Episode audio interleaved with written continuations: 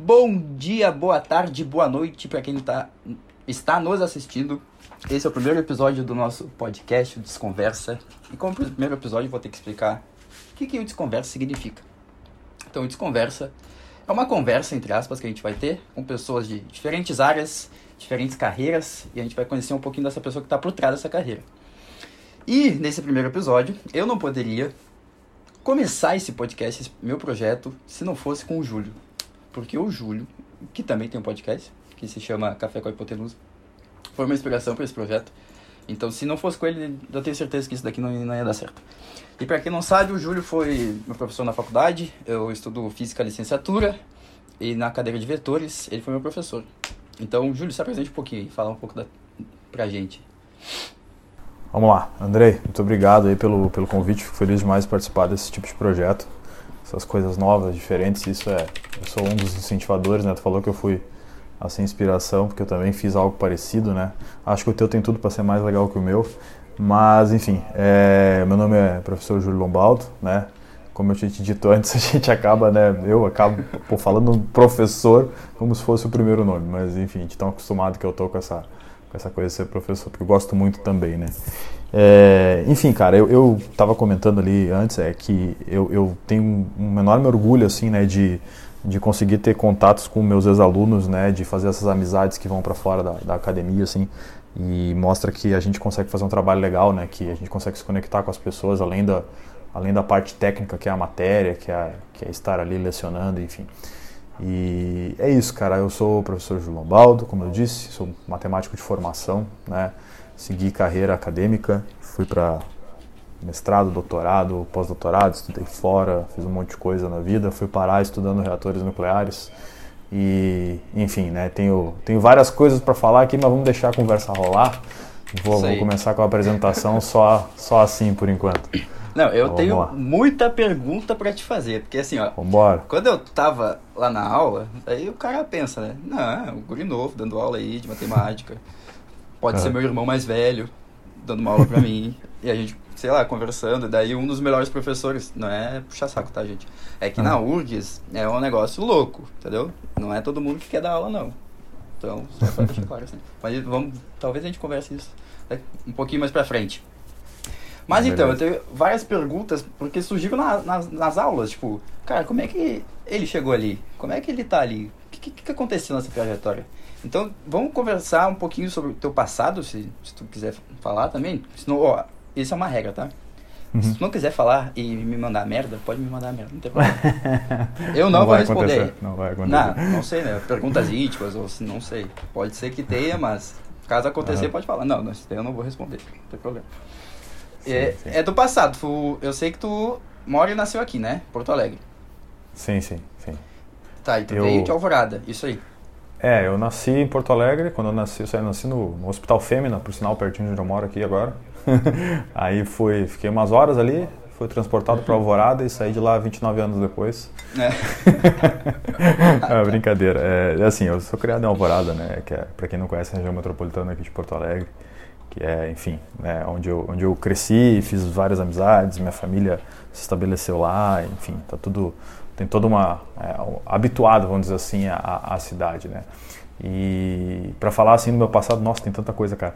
Mas eu poderia assim dizer que desses 29 anos que eu vivi lá, aprendi muita coisa, né? Eu até até falo sempre que me perguntam assim que, que, que é uma origem muito humilde mesmo, assim, cara. É isso que eu ia te é, perguntar, tu era de uma família rica, mais humilde, como é que era?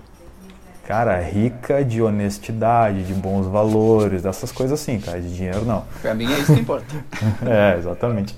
Então, assim, cara, é, o que aconteceu? Assim, a minha família. Eu tenho, eu tenho uma coisa uh, muito legal para dizer assim sobre a minha família. Assim, tipo, nunca faltou essencial para né, o pessoal que tá escutando aí achar que, não, o cara, né, passou fome. Não, longe disso. Mas, assim, é, coisas essenciais ok, né? Nunca tive é, privilégios no sentido de é, nunca tive um, um, carro ganho, uma coisa assim, sabe? Meus pais me davam uhum. casa, comida, roupa lavada. Ponto, né? Acaba por aí. E que é o necessário. E aí eu cresci muito com, uma, com a ideia de que, principalmente pelo meu pai, meu pai e minha mãe, mas mais o meu pai. Meu pai tinha muito aquela coisa de me dizer assim, cara, estuda, estuda, estuda. Então, assim, meu pai sempre dizia: faz qualquer coisa, mas nunca para de estudar. Faz qualquer uhum. coisa que tu quer fazer, mas nunca para de estudar. Nunca para de estudar. Então, aquilo me marcou muito, assim, foi muito pesado para mim, né? E meu pai tem uma influência muito forte nisso, porque meu pai, ele, ele, ele deu o exemplo é, na prática, na verdade. Né? Meu pai é aquele cara, ele odeia matemática, né? só para começar, mas ao mesmo tempo ele, ele é aquele cara que está sempre lendo um livro, cara. Ele está uhum. sempre. É, assim, eu saía do quarto para a sala, cruzava para meu pai, o pai estava lá lendo um livro, cara. Uh, entendeu? Então assim, essas coisas marcam a gente, né? A gente criança cresce vendo aquilo, né? Pô, o que, que será que tem naquele monte de papel? O que, que será que é aquelas, aquelas letrinhas, né, cara? O cara pequeno. E, e, aí eu comecei a ter, ter, gosto também pela, pela literatura, assim, né? Mas também eu fui um cara muito eclético, né? Eu, eu queria fazer tudo. Eu sempre quero fazer tudo. Eu quero fazer Isso, um monte de coisa. Desde pequeno ou não? Desde pequeno, cara. Desde pequeno. Eu quero fazer tudo. Cara, eu fui lutador de taekwondo. Eu fui... Eu joguei basquete. Oh. Eu joguei futebol. Eu... O que tu imaginar, cara. Eu, eu, na Alvorada até break eu dancei. Eu fiz, assim, tu, tudo que, que tu imaginar, é cara, bom, assim o cara quer, quer fazer, assim, né? E eu, eu peguei gosto, assim, um pouco mais velho pela literatura, assim, de, de, de, influência do meu pai, de ler livro. Meu pai gosta muito de ler biografia, ele que aprende muito com biografia, inclusive agora eu tô lendo uma, né? Então, assim, são coisas que, que, eu, que eu fui pegando com a minha família, a minha família foi me ensinando essas coisas de estudar. Meu pai me disse uma coisa, obviamente essa frase não é dele, tá? Mas, é, mas ele me disse, é, que conhecimento é uma coisa que nunca te roubam, né? Vivendo numa comunidade muito pobre, assim, às vezes acontecia, assim, enfim, um furto, uma coisa assim, aquelas coisas chatas, né? E aí eu pensava, cara, conhecimento nunca vão me roubar, tá aqui dentro da minha cabeça, isso aqui é meu, né? Eu adquiri e tal. E aquilo marca, né? Então eu, eu cresci todos esses anos apoiado pela minha família e aqui vai também um, um, um agradecimento no sentido de que muitas famílias de muitos amigos meus, né? Os caras chegavam ali com uma certa idade, 19, 20, 21 anos, a família já tá aí, vai fazer o que da vida, vai embora uhum. de casa. Vai fazer é, aquela cobrança, né? A famosa cobrança. E os meus pais não. Meus pais, enquanto eles entendiam que eu estava estudando e, e, e, colocava o fato de me qualificar, assim, estudar como um primeiro plano, eles sempre me deram background, né? Então, tu pensa, meus pais, assim, é, é, a minha mãe, por exemplo, nunca teve uma graduação. Uhum. O meu pai foi fazer graduação, assim, depois de muitos anos. Meu pai não fez graduação, assim, com, com 20 anos. É isso que eu ia te perguntar, você falou que teus pais te influenciaram, mas, por exemplo, teu pai fez graduação de quê? E tua mãe não é formada, no caso. É, meu pai é, meu pai é enfermeiro, né, fez graduação de uhum. enfermagem, mas ele não fez aquela graduação assim quando ele era, quando ele tinha minha idade, na idade que eu fiz, né? Ele fez depois de muitos anos, né? É. Uhum. Então, o, ele também me mostrou. Na, eu, eu, vi, eu vi meu pai fazendo a graduação. Então é diferente isso, não era tipo, ah, meu pai se formou não sei quantos anos atrás, eu sei que ele é tal uhum. coisa. Então eu vi meu pai fazendo a graduação dele. Então, assim, isso é. Essas influências, assim, são importantes. E aí, o que eu queria dizer é, é que, justamente pelo fato de eu estar estudando muito, né, e eu comecei a falar para eles: ó, oh, quero fazer matemática. Aí, daqui a pouco, ó, oh, quero fazer um mestrado. Agora eu quero doutorado, né? E nisso tu vai ficando em casa, cara, na casa dos teus pais, né? Ali, Sim. comendo, bebendo, aquela coisa, né? E daqui a pouco tu não, não tem mais 21, é, é, daqui a pouco tem 24, daqui a pouco tem 27, né? entendeu? Então eu tive esse apoio muito forte, assim, né? E aí até que chegou um momento que, que aí eu brinco que a minha vida mudou, né? Que foi quando eu estava no doutorado e eu consegui uma bolsa para ir para fora, né? E eu fiquei, morei um ano na Itália, então eu fiz a escala Alvorada Itália, né? Mudou um pouquinho. E aí Não, eu, mas tranquilo, eu... o normal das é. pessoas é Alvorada Porto Alegre, não, o cara já foi para Itália, é outro nível. É, exatamente. e aí, cara, não, e aí foi legal porque mudança total, velho, total, total, assim, cara, a vida do cara muda, assim, sabe? Então, tipo assim, morei muitos anos com meus pais e daqui a pouco, pum, caí na Itália morando sozinho num país. Eu não uhum. falava, hoje eu, hoje eu sou fluente em italiano. Na época eu tinha feito aulas particulares, assim, uns dois meses antes de embarcar, não sabia falar nada direito, só o basicão.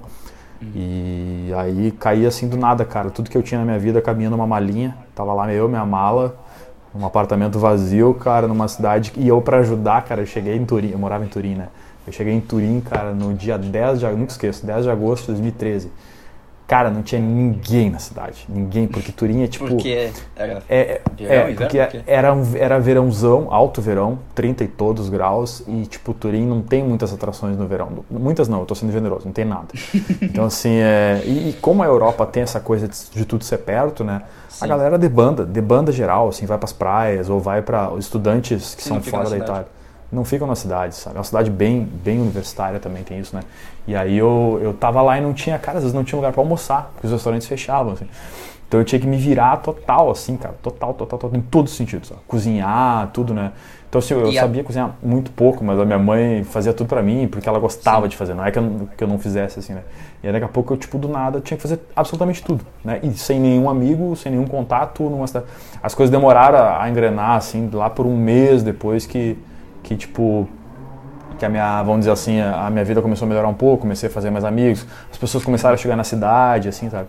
Então, assim, essa mudança total, né? Aí mudou minha vida. Aí quando eu voltei para Porto Alegre, depois desse um ano, aí já não foi, não foi mais a mesma coisa, a vida foi diferente. Já era bem um adulto, adulto mesmo, sabe? Fazia tudo sozinho, né? Aí, enfim, aí nunca mais voltei para Alvorada, brincando, né? Mas é, é, é basicamente É, isso mas que isso é aconteceu. bom, né? Não voltar. Não, é, é voltar bom. para a cidade, Natal, assim, sei lá, capital. Isso, é. É, exatamente, mas, mas tipo, a- o, que, o que foi aprendido nesse tempo todo, né, é, nesse tempo todo de um ano, né, mas, mas enfim, é, foi fantástico, assim, porque isso coisas... foi o pós-doc, ou doc. Isso foi o meio do doc, né, foi o doutorado de do sanduíche, doc. né, que a gente, eu Entendi. fiz, é, a gente faz, em geral, tá, não é bem essa, isso que eu vou dizer, mas em geral é dois anos aqui, um ano fora e o último ano aqui, né, por isso que é sanduíche, mas... é, tem gente que faz não exatamente dois anos, às vezes faz dois anos e meio, mas enfim, né? Eu Sim. fiz dois anos exatos, depois o, o terceiro ano foi fora e o quarto ano voltou a ser aqui. Então foi assim que, que eu fiz. Mas enfim, cara, o passado é longo, né? Poderia falar É, aqui três antes de- horas de passado, mas vamos lá. Não, é bom saber, porque sei lá, tipo, quando a gente olha para um professor, ou alguém que tá lá em cima e conseguiu chegar onde queria, normalmente a gente não vê a trajetória dessa pessoa. A gente só Sim, vê claro. que, que tá ali na nossa frente dando aula. Exato. E não sabe o que, que essa pessoa passou, o que, que sofreu. E, e antes da gente entrar no, no contexto Europa e viagens, porque eu quero saber as loucuras que teve lá, né? Tu vai me contar. Conta. Ah, conta. mas a- antes de chegar nisso, eu queria saber da tua infância, tipo, sempre estudou escola pública, estudou em Alvorada mesmo, ou sim, mudou pra Porto Alegre, como é que era? Cara, assim, a- a- o que acontece? Ah, os meus pais, eles antes de. Hoje eles, eles trabalham na área da saúde, como eu falei, meu pai é enfermeiro e a Uhum. minha mãe é técnica de enfermagem. Mas não foi sempre assim, né? Ele- é, a minha mãe também, apesar de não ter feito graduação, ela foi para a área da saúde muito tarde. E antes disso eles eram comerciantes, eles tiveram várias coisas, assim, sabe? Tipo, é, trabalhava com. Meu pai era vendedor, aí por vezes ele voltava a ser comerciante, assim por diante. E teve uma época que eles, que eles estavam é, como comerciantes lá em Alvorada e abriram uma papelaria. E até eh, eu me lembro que o primeiro, a primeira máquina de xerox colorido da cidade era da papelaria do meu lá. pai. Isso era, é, isso era muito engraçado. E, cara, e aí o que aconteceu? Teve uma época, tá, de- de- dessa, desse, da minha infância, vamos colocar assim, que, que os meus pais tiveram uma situação financeira um pouquinho melhor, tá? E nessa época, que bota ali dois, três anos, tá? Foi a época que eu fiz dois, três anos de escola particular, que foi, para eu te precisar com razão, foi a minha quarta, quinta e sexta série do ensino fundamental. Que ele- eu saí da escola pública na terceira, da terceira para a quarta série e depois eu voltei para a escola pública da sexta para a sétima série, né? Daí Então, ficou até o final do praticamente é, eu, eu praticamente fiz todos, quase todos os anos da minha vida de escola pública, tirando esse ato aí de, de dois anos e meio, três anos que eu que eu fiz escola particular. Então, assim, claro, né? Porque foi aquele ato ali que a situação dos meus pais estava um pouquinho melhor, eles tentaram investir e tal. A mesma coisa aconteceu com a minha irmã também, nesse mesmo hiato foi também para escola particular e tal. E, enfim, cara, eu cresci assim sempre tendo né, aquela coisa da escola pública como como um base assim da grande maioria dos, do- do- do- do- dos casos. E eu também, claro, eu via, eu via na escola pública assim como a maioria das, eu acredito que seja assim, tá? Infelizmente, a maioria das escolas públicas cheias de déficit, vamos, vamos chamar assim, né? É, lá onde eu onde eu fiz as escolas públicas não eram diferentes, né? Eu fiz duas, ah, três escolas públicas. Eu fiz Federico Dil, vou citar aqui, mas enfim, é Salgado Filho e Castro Alves, três escolas de Alvorada. E, enfim, né? Daí isso faz parte. Teve anos até que eu tipo, fiquei anos sem ter professor de uma matéria, essas coisas assim.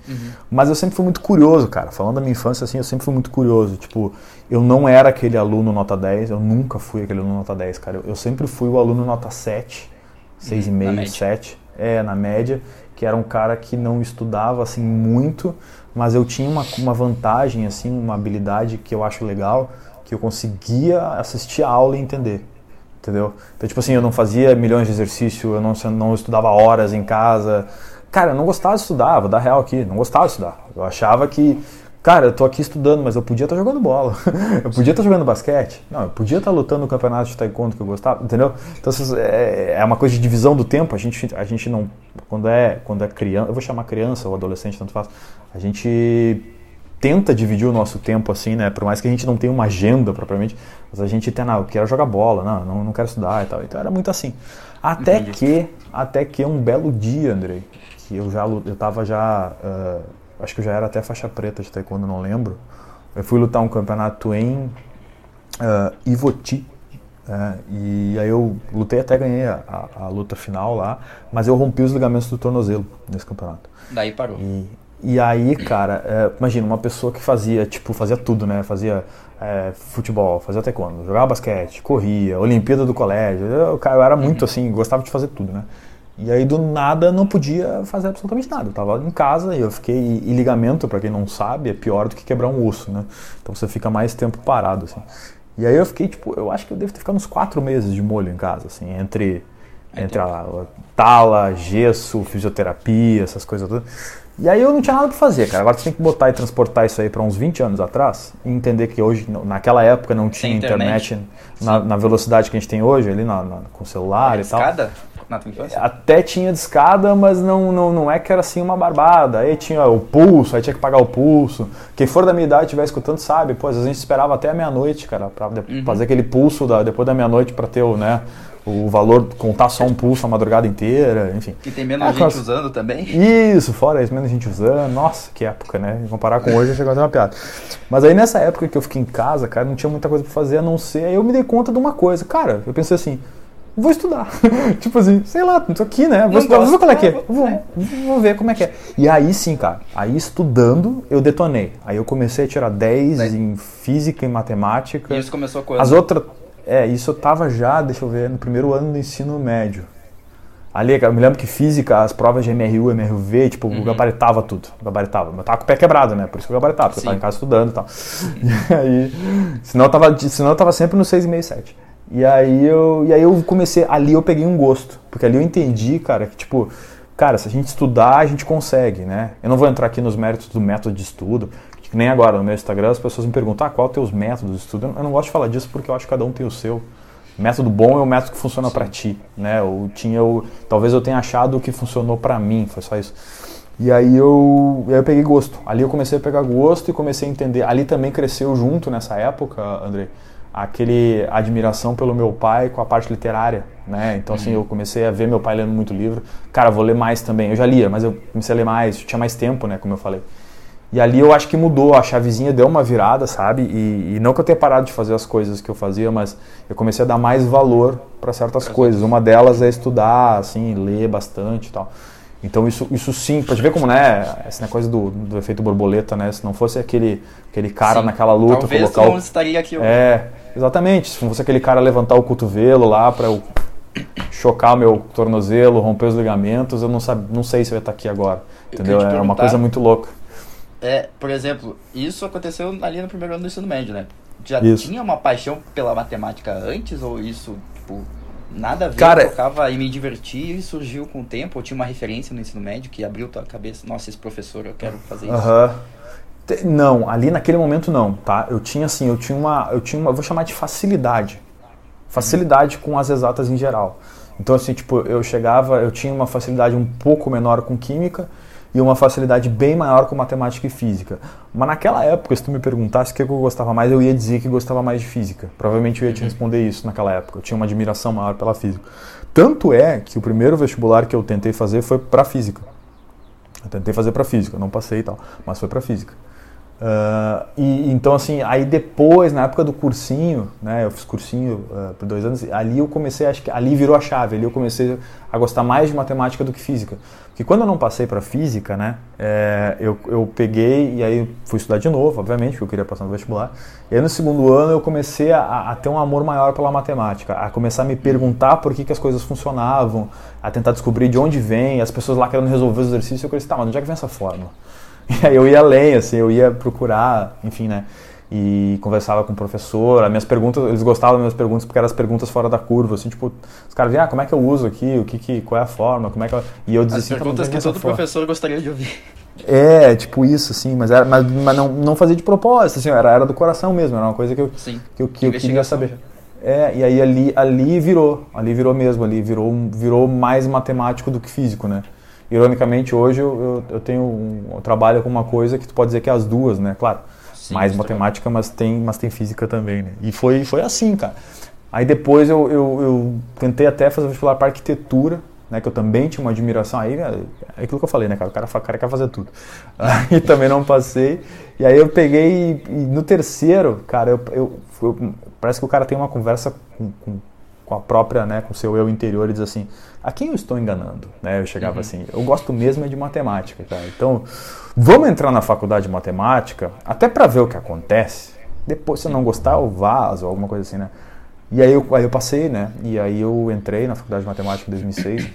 E, cara, ali sim, aí eu, aí eu me encontrei. Porque daí no primeiro semestre eu já entendi o que, que era carreira. É, eu comecei a. Né, hoje, hoje tu colocar na internet, tu descobre o que, que é a Sim. carreira de um, de um, de um, E entre acadêmico aspas, tal. né? Por mais que tu vai ver É. vídeo ali, vai ler um artigo, tu não tem a experiência prática da coisa. Não Exatamente, exa- exatamente. Mas, mas assim, cara, na época era menos, né? Menos ainda, tipo, não tinha nem isso quase. E aí eu, tive, eu tinha que assuntar muito, aí tive um professor que me contou lá na época, ó, a carreira, ironicamente hoje ele é meu colega, e, e aí tipo, ó, a carreira é isso, e daqui a pouco eu parei não, é isso que eu quero. Eu quero isso porque junta tudo, junta a pesquisa, junta a investigação, junta a matemática, junta até a, é, no caso eu não sabia que naquele momento iria juntar a física, depois acabou juntando a física, e, e junta o fato de eu gostar de dar aula, junta tudo, né? então é isso aí, é isso aí mesmo que eu quero e vamos embora. Aí daí foi só alegria, quer dizer, E só tu- alegria entre aspas, né? Cheio de pedras É. no caminho, mas eu, mas eu fui até o final. É isso aí. E, por exemplo, já saí do ensino médio e fez vestibular. Então, tipo, no terceiro ano já prestou pra física, isso? Isso, Ou eu não, saí do... um ano parado. Não, não, eu saí assim do ensino médio e acabou ali, sei lá, dezembro, né? Em janeiro já... Já, fez meti- a prova? Já fiz a Entendi. prova, né? Então, física, Não- não- arquitetura e depois matemática. Física, arquitetura e depois nessa ordem. É, foi, foi isso que, que aconteceu. Às vezes eu penso assim, é, só antes da gente continuar, que se eu tivesse, de novo, a gente nunca sabe, mas se eu tivesse passado de primeira em física, eu não sei se eu teria continuado. Porque a Entendi. física, ela tem uma coisa similar à matemática, ela é um curso pesado, assim, um curso... Às vezes eu penso que, dependendo da idade que a pessoa entra, talvez ela não tenha maturidade para encarar aquilo. E o fato de eu ter rodado dois anos seguidos para passar no terceiro, aqueles dois anos me deram uma certa maturidade para encarar melhor a matemática, né? Então eu não sei se, julgando que a física seja parecida, eu não sei se naquele primeiro ano, se eu tivesse passado de cara em física, se eu iria continuar. Nunca tem como saber, tá? A gente nunca é, vai saber. É isso que eu ia falar. Por exemplo, pra mim foi mais o contrário. Eu saí do, do ensino médio, prestei vestibular e eu botei o curso mais difícil. Eu falei, foda-se, vou tentar o mais difícil, nota de medicina, porque eu sei que não vou passar. Só pra ver quanto é que eu tiro. Daí beleza, daí no segundo ano eu já botei, já fiz cursinho, já estudei, já queria um foco, eu queria ser professor. Aí beleza, Sim. coloquei física lá. Só que daí eu passei na Ubra, no ProUni. E Aham. não, na Ubra foi de boa, foi na URGS que eu demorei. Daí tá, fiz o semestre, passei todas, daí fui pro segundo. Quando eu entrei no segundo, me avisaram, ah, tu olhou a lista da URGS lá? Deu, não, o que que tem? Passou. Daí eu, passei, como assim? Era, sei lá, agosto, outubro, Uhum. final do ano. Como é que eu vou passar em outubro? Como assim? Eu nem tinha esperança. Daí eu olhei o edital lá, sétimo chamamento, último chamamento do ano. Daí tava lá, passei. Só que eu troquei. E daí eu fico me perguntando, e se eu não tivesse ido pra URGS? E se eu ficasse na Umbra? Porque era a bolsa do ProUni, tipo, tava pago. Sim, sim, claro, fazer. claro. Claro. E É, não, tem como saber, né? Não tem, é um, é um se vai ficar pra sempre, sabe? Tipo, talvez não. eu não esteja aqui hoje, se eu tivesse informado, ou se não tivesse vindo pra URGS, talvez a gente nem se conhecesse, porque eu não ia estudar. Claro, E tu Sim, não ia ser claro. professor? é. isso aí. Eu não, não teria, sei lá, interesse em trocar de faculdade que nem agora eu tô tendo. Tipo, talvez não Sim. abriria minha mente. Porque foi exatamente vir pra URGS que eu acho que mudou minha, minha visão, assim, de mundo. Tá, eu quero ser professor, mas talvez não seja de física, talvez seja de outra coisa. Então vamos seguir Claro, outro caminho. claro. E o que Claro, tu falou sobre... Pra quem que eu tô enganando, eu, eu tô passando por isso nesse exato momento da minha vida. Então, eu tô começando a olhar ao meu redor e vendo, cara, o que, que eu tô fazendo, velho? Tô mentindo pra mim? Eu tô olhando ao meu É. redor e vendo um monte de coisa, tipo, vejo astronomia, mas não vejo a física, daí vejo psicologia, mas não vejo a física, daí. É só, só prestar um pouquinho de atenção, sabe? Claro, claro. É, é uma conversa que a gente de vez em quando tem que ter com a gente, né? É que esse é negócio verdade. do, ah, a quem que eu estou enganando, é que talvez tu já tenha tido essa conversa contigo mesmo umas quantas vezes, né? Mesmo Sim. que tu não admita, tu já te parou pensando assim, né? E aí tu, cara, deu, chega de ter essa conversa, a quem eu estou enganando e, e é mais ou menos por aí, né? É isso aí. Então tá, daí entrou na faculdade de matemática terceiro ano. Daí foi tranquilo, sem pedras né? Que nem falou. Cara, é, é, claro que não. Porque assim, deixa eu, deixa eu contar assim, a, a, a, eu, falei isso várias vezes, vou falar pela milésima. É, uhum. O curso de matemática, ele, a gente tem uma piada interna, né? Que eu já externei essa piada, na verdade. Já, de tanto falar fora, ela já não é mais interna, mas é que a gente brinca que o curso de matemática é um processo de destruição do ego. Porque, cara, sendo sincero, assim, a gente não tem a, Tu chega lá e tu pensa que a matemática, ah, matemática, tá, a matemática eu sei o que, que é, eu vi no ensino médio. Aí tu chega lá e tu descobre que a matemática que tu viu no ensino médio, ela é tipo 5%, se muito, da matemática que existe, cara. Tá sendo generoso, não... tá? É, eu tô, tô sendo bem generoso, mas só para arredondar o número. E aí, cara, a gente tem uma noção, e aí tu começa a ver coisas que às vezes tu até julga que, tipo, nossa, isso é matemática. Mas enfim, né? Então, então assim, é um baque, um baque geral. Aí depois tem Sim. outro baque que é o baque tipo de no caso, do meu caso, né, específico, né? Talvez alguns colegas não tenham tido isso, mas enfim, eu acho que tiveram. Mas é, no meu caso teve o baque tipo, pô, a questão da qualidade do ensino, né? Porque como eu tinha feito escola pública, eu tinha alguns déficits ainda. Por mais que eu gostasse uhum. de matemática e tivesse uma certa facilidade, alguns déficits existiam, né? E esses déficits foram sentidos na pele, porque no momento que eu cheguei lá, Ninguém perguntou para mim se eu tinha toda a teoria do ensino médio é, bem estruturadinha. Ninguém chegou e passou a mão no meu ombro e disse: Ah, vamos rever isso. Não, isso não existe, né? Então foi todo mundo tipo te vira, né? Assumindo que isso é válido, verdadeiro e, e águas passadas e tu conhece. Então assim, eu tive todo um, um cara, é, é, quase que um jogo de xadrez, velho, né? É tipo tu, tu avançar dando passos para trás de vez em quando para tapar alguns buracos, na medida que esses passos para trás, vamos colocar assim, não podem ser tantos a ponto de tu não buscar mais o que tu, a, a, a, água que está avançando ali, cara. Então, assim, é muito louco isso.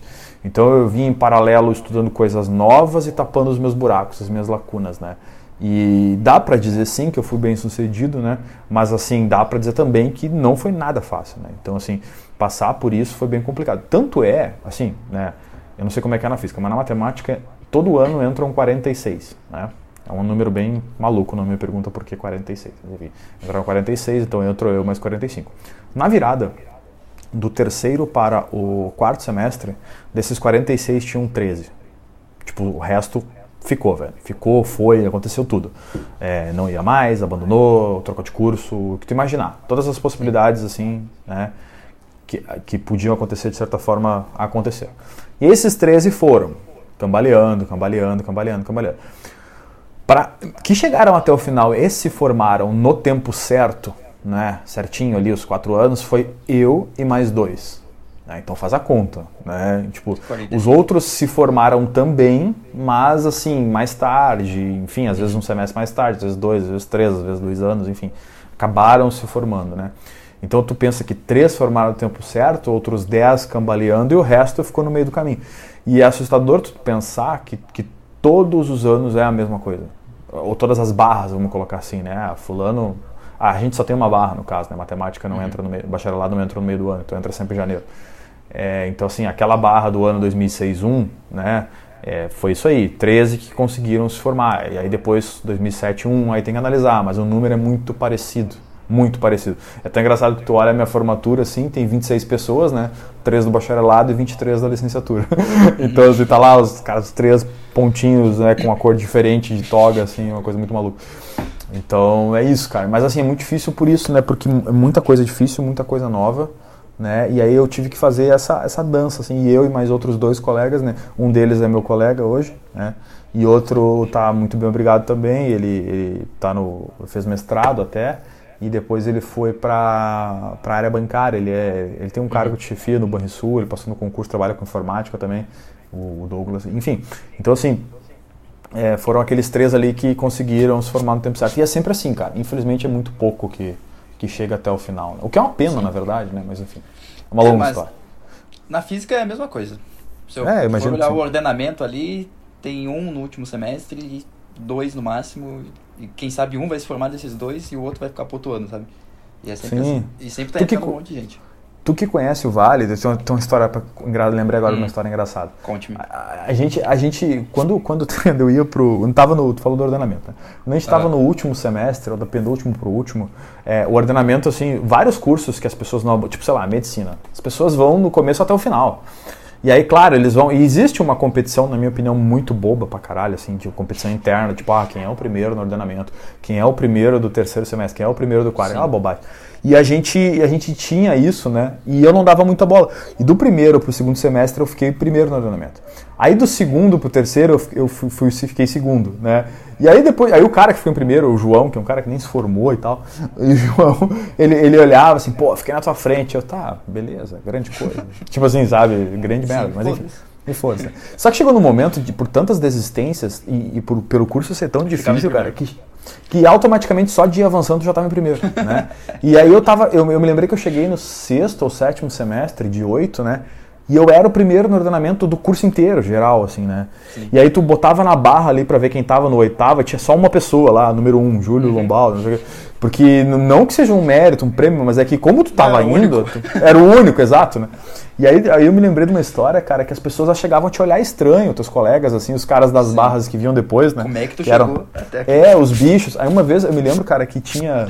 Eu não vou lembrar do nome das pessoas, se lembrasse também não iria citar, mas enfim, eu cheguei no Antônio, no bar do Antônio, pra quem é da URG sabe muito bem o que eu tô falando. Aí tem aquele Antônio subterrâneo lá da Letras, né? Aí eu me lembro de descer as escadas ali pra pegar, sei lá, um salgado, alguma coisa. E tinha uma mesa que ficava bem na lateral, assim, do caixa. E aí naquela mesa o, tinha um, um grupo, assim, de sete pessoas do curso de matemática, bacharelado. Que eram de anteriores, assim, a mim, que, chegaram depois e tal. Cara, os seis, sete viraram a cabeça pra ficar me olhando, como se eu fosse um ET. Assim, como se eu fosse um negócio. E eu me lembro dessa ele, aquela. ele, gente. É ele, é ele, é ele. Sabe aquela coisa assim? Aquilo me marcou. Quando na verdade, cara, eu era uma pessoa igual a eles, tá ligado? Sim. Tanto é que eles depois foram chegar nesse. Mas é, é normal, a gente quando tá num certo estágio, a gente admira quem tá um passo à frente. Isso é natural, Hum. né? É bem natural. Então é normal, mas tudo bem. Mas eu digo só pra dizer que essas coisas de ordenamento, isso aí acontece, né? Na universidade tem várias coisas. É, mas, mas que competição besta também, né? Tipo, É, sabe? Enfim. É, é bom tudo. quando inspira, tipo, te motiva, daí tudo bem, mas tipo, nossa, fiquei na tua frente porque fui o melhor. É, eu sabe? Ah, não, aí numa é- lista. Ah, pelo amor de Deus. Isso. Exatamente. Mas enfim. Tá, e na faculdade já pensou em desistir? Já teve esse pensamento? Não, cara. Pior que não, cara. Eu, eu, não conjugo esse verbo, não. Quando eu começo um negócio, eu meio que vou até o final. Eu posso até me arrepender. Do tipo assim, pô, fiz um curso inteiro, né? Mas eu não, Sim. não tenho muito isso, né? Isso é uma coisa assim. Mas isso não é um problema, né? Eu só acho assim que se a pessoa tem convicção daquilo que ela quer, beleza, não tem problema nenhum desistir. É, mas assim, sei lá, eu talvez tenha sido criado de uma maneira meio diferente nesse sentido. Eu, eu gostava de, não, não, pegar uma coisa assim como um desafio mesmo, sabe? Vou Uhum. fazer, vou fazer isso e vou até o final. Vou, vou fazer isso, vou, vou, vou, vou até o final mesmo, independente do que for. Seja um cursinho de inglês, seja um curso de nível superior, seja, sei lá, qualquer coisa, sabe? Então eu Sim. tive muito isso. O máximo que eu pensei, Andrei, e isso passou pela minha cabeça no meio do eu ia curso, foi, limite. É, o máximo que eu pensei assim foi, foi trocar dentro do curso de matemática. Eu pensei eventualmente trocar para matemática pura. Ah, Isso eu me lembro de ter pensado, porque eu, eu tive, tu vê, hoje eu adoro fazer isso, né? Mas na época eu tive uma dificuldade muito grande com uma cadeira de programação. E claro que tudo na matemática aplicada envolvia programação, né? E aí eu pensei, cara, será que isso é para mim, assim, tipo, será que tem, será que eu, não é melhor eu ir para pura, que eu vou trabalhar com, com um lápis e um papel e era isso, sabe? Então são coisas que. tipo, e hoje eu não me imagino sem computação, não me imagino Estando sem lá. programação. É. Então é isso, assim, sabe? Mas foi o máximo que eu pensei em trocar ali para matemática pura. Claro, isso no nível da faculdade. Mas assim, em geral, desistir eu também não. Mas isso que tu falou é legal, tipo, tu- tu falou que não se vê fazendo isso, mas gosta de fazer. E muita gente, eh, pelo menos eu já tive dúvida nisso, tipo, tá, o que que eu gosto e o que eu me vejo. Porque é muito diferente isso, e às vezes a gente coloca no mesmo pacote. É, Por é, exemplo. isso é verdade. Ah, eu gosto de, sei lá, contato com pessoas. Então, por causa disso, vou trabalhar. Mas quem sabe tu não gosta de trabalhar com isso, tu só gosta disso, sabe? Tipo, um Exato. hobby, ou não sei, se sente bem com isso. Às vezes a gente não percebe. Eu, eu li um livro, acho que tem até aqui, é, acho que é Uhum. Como Mudar o Mundo, ou Como Uhum. Escolher Sua Profissão. E ele fala no livro que é, tu tem que pegar a tua profissão, tua carreira, no que tu é bom e o teu perfil que tu nasceu pra melhorar o mundo, a humanidade. Tipo, Uhum. ah, tu tem praticidade com números, talvez tu tenha que trabalhar com isso. Ah, tu Sim. tem. Teu perfil é pra trabalhar com pessoas, então tu vai trabalhar com isso, vai criar uma carreira com isso. Mas não vai pegar o que tu gosta, porque nem sempre o que tu gosta vai dar certo no teu trabalho. É, eu acho que é um em 100, tipo, é muito difícil essa porcentagem. É um risco, né? É que nem ganhar na Mega Sena. Quando tu encontra, isso é ver- é ótimo, mas nem sempre vai ser assim. É, eu acho que esse- essa coisa de encontrar, fazer a junção das duas coisas é muito difícil mesmo. Muito difícil mesmo. Agora eu tô aqui pensando, mas é, é uma coisa bem, bem, bem maluca. Assim, eu acho que eu, eu sou feliz nesse sentido porque eu consigo, não, de não completamente, mas eu consigo meio que juntar Juntar. vários pontos nesse sentido, assim, tipo, pô, o cara, eu tenho curiosidade, gosta de, de pesquisa, beleza. Eu sento ali num cantinho, bem onde eu tô aqui, eu viro pra cá, põe um papelzinho ali, começo a fazer minhas equações, tentar uns negócios. E por outro lado, eu gosto de contato pessoal, que é uma das coisas que tu citou. Cara, e aí eu vou lá e vou dar aula e eu, pra, aquilo, pra mim aquilo é magnífico, cara, de eu estar lá dando aula pra vocês lá e Sim. falar. As pessoas às vezes pensam assim, se bem que meus alunos sabem que eu gosto da aula, né? Porque às vezes o cara pode pensar, ah, esse professor de repente não gosta da aula. Mas eu acho que eu deixo bem claro que eu gosto da aula. Dando aula sem falar nada, Pode eu, ter eu deixo claro. É, e, e então assim, mas eu gosto daquele, da- dessa coisa assim, tipo, agora na pandemia, cara, pandemia, eu, pô, eu fiquei mal, velho. Mal mesmo, assim, tipo, senti uma falta do caralho disso. Não sei se dá pra falar palavrão, mas vambora. Dá sim. É, É mais senti 18. uma falta. É, beleza. Eu senti uma falta do caralho disso, que eu chegava lá, pô, agora, cadê minha sala? Cadê meus alunos? Sim. Pra que, que eu vou, vou ensinar, Contato cara? Entendeu? olho. É, entendeu? Esse contato, essa coisa aqui, isso é maluco, velho. Aí tanto é, eu- as pessoas me perguntam, ah, como é que veio a ideia do Instagram, do YouTube que tu criou e tal. Cara, tem uma influência disso, né? De, de, de tentar, mesmo que virtualmente, ter uma espécie de contato com as pessoas, um- com os meus alunos, mi- principalmente o Instagram, tá? De, de poder falar, de os caras virem comentar, de, tipo assim, eu sinto falta daquilo. Dos caras me dizem, sinto falta. É, eu sinto falta do, do- das pessoas dizerem, cara, bah, que aula massa, pô, que legal, não sei o quê. Às vezes até de uma dúvida, cara, pô, não entendi isso aqui, professor, beleza, vamos embora. Entendeu? E aí o cara explica, então isso, isso me, me, me magoou muito na época da pandemia, eu, eu- eu- do nada isso me foi subtraído, vamos colocar assim, né? E, e aí tá, beleza, né? Aconteceu e eu tentei de todas as maneiras. Tanto é que uma das minhas grandes felicidades será quando voltar ao normal, eu puder dar uma aula de novo presencial, sabe, sei lá quando isso vai acontecer, mas E não vamos eu entrar nesse posso te falar agora. que do outro lado também, porque eu tenho certeza que nós, como alunos, sentimos Ah, falta com de certeza. aulas presenciais. Nossa, é uma bosta estudar online, pelo amor de Deus. É, é, é de uma maneira geral. Tem que ter a conversa, tem que ter as dúvidas. Tem coisa que só vai entender se alguém te explicar presencialmente. Não, não tem como, tipo, ah, ver esse vídeo aqui, ou falando por vídeo, talvez não tenha o, o toque especial ali que vai te fazer entender alguma coisa. Exatamente, exatamente. Assim, cara, é, uma vez me perguntaram, é, na verdade, me perguntaram não, eu, eu tive uma turma, agora foi o, o último semestre antes da pandemia, né? Foi 2019-2. Eu estava dando uma aula para uma turma da administração, né, de álgebra linear e vetores, né? E aí, cara, os caras não queriam ter aula porque eles, na cabeça deles, eles não iam usar aquilo para nada, assim. Eu, quando eu digo os caras, eu, eu tô generalizando, mas eu sei que Sim. algumas pessoas não pensavam assim, tá? Mas enfim, eu digo a, a maioria. E aí a primeira prova eles foram muito mal, muito mal. E cara, eu fui um pai pra eles porque eu dava direitinho a matéria, eu cobrava o que eu dava, assim, os caras conseguiram ter notas, notas do tipo, claro, não foram todos, mas notas do tipo 2, 2 e, e, e meio, 3, assim. E aí quando, quando teve, quando eu fui entregar a primeira prova, eu tive uma conversa com eles nesse sentido, disso que a gente tá falando agora. É, eu falei pra eles, eu dei um- uma espécie de xixi. Depois eles brincavam, ah, professor, o senhor deu um xixi aquela vez em nós. Eu falei, não, cara, eu queria conversar com vocês. Né? Aí eu, eu peguei e falei pra ele, olha só.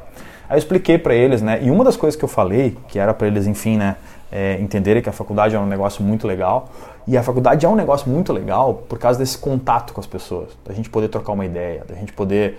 é, que nem, tipo, o cara chega ali, pô, o Júlio tá aqui. O Júlio tá me dando aula com professor de uma universidade federal com 32 anos, né? Então, foi a, idade que eu entrei, por exemplo. Pô, não é assim pro cara estar aqui com 32 anos. O que, que ele tem, né? Vamos sugar esse cara. Quando eu digo sugar no bom sentido, vamos, vamos tentar extrair o que, que ele As pode nos boas, oferecer. As coisas boas, né? Porque isso, isso, esse contato, falar com a pessoa, a internet não te dá, né? Aí eu falei pra eles nesse dia, eu falei pra eles, cara, eu tô ensinando pra vocês álgebra linear e vetores. Cara, isso aí tá tudo na internet, velho. O que vocês estão fazendo aqui? Isso aqui tá tudo na internet. Né? Aí eu expliquei para eles a faculdade é justamente para isso. É uma concentração de pessoas que, te, que, que, precisa necessariamente para que funcione, cara, precisa haver uma troca. E se eu vier aqui só falar, falar, falar, vocês não, é, não fizerem nada, ficarem aqui como uma parede e não sugarem o que vocês podem sugar de mim, aí né, realmente não vale a pena. Aí vale a pena vocês ficar em casa, né, olhar, se precisarem, se quiserem, álgebra linear, digita lá no Google, álgebra linear, vai vir um monte de PDF, digita no YouTube, vai vir aula pronta, aquela coisa toda. Né? Então, então é isso, assim, esse contato é extremamente importante. Mas fechando lá a tua pergunta, é tipo, sim, né? Eu acho que eu juntei um pouco daquilo que eu gosto e que eu queria, né? E, e com relação ao trabalho, que foi. Tem vários pontos, tá? Mas principalmente esse que eu falei, de ter é, um lugar em que eu consigo fazer o que eu gosto, né? Uhum. Trabalhar com o que eu gosto especificamente e fazer coisas que eu gosto, do tipo ter contato com a pessoa, poder falar. Outra coisa que eu amo, cara, é que, cara, eu amo de paixão é viajar, velho. Viajar é assim é uma coisa assim que eu, eu conheci o mundo quando eu morei fora, né? E, uhum. claro, conheci o mundo é um exagero, mas eu conheci muitos lugares. Uma parte né? dele. Uma parte dele, uma boa parte dele.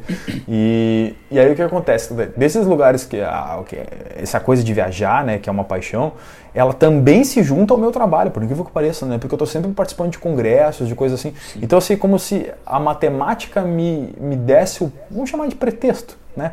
para conhecer lugares do mundo, assim. Então, tipo, pô, cara, eu fui até o Japão apresentar trabalho, velho. Coisa que eu nunca imaginei que, que a matemática pudesse me levar, velho. E eu fui pro Japão apresentar trabalho, entendeu? Então, assim, tu quer. É, eu não tenho, uma, não tenho como ser mais agradecido do que isso, sabe? Então, assim, Sim. eu acho que no meu caso específico, o meu trabalho me deu essas coisas, sabe? Tipo, um colega meu, né, que ele me disse isso, né?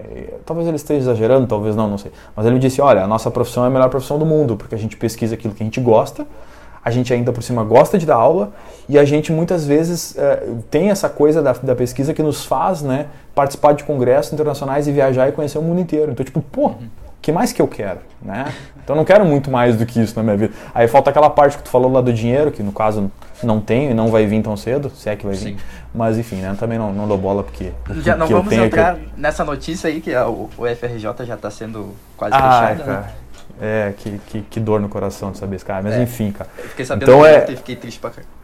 É, eu também, eu vi ontem. Então, assim, é isso, cara. Tipo, é, eu, eu consegui juntar um pouco disso, né? Mesmo sendo uma utopia para a maioria das pessoas eu juntar essas coisas que uhum. tu falou ali. E voltando ao que tu falou, por exemplo, eu penso isso no sentido da educação, não só da universidade. Tu falou que era um, um papel, assim, da faculdade, né?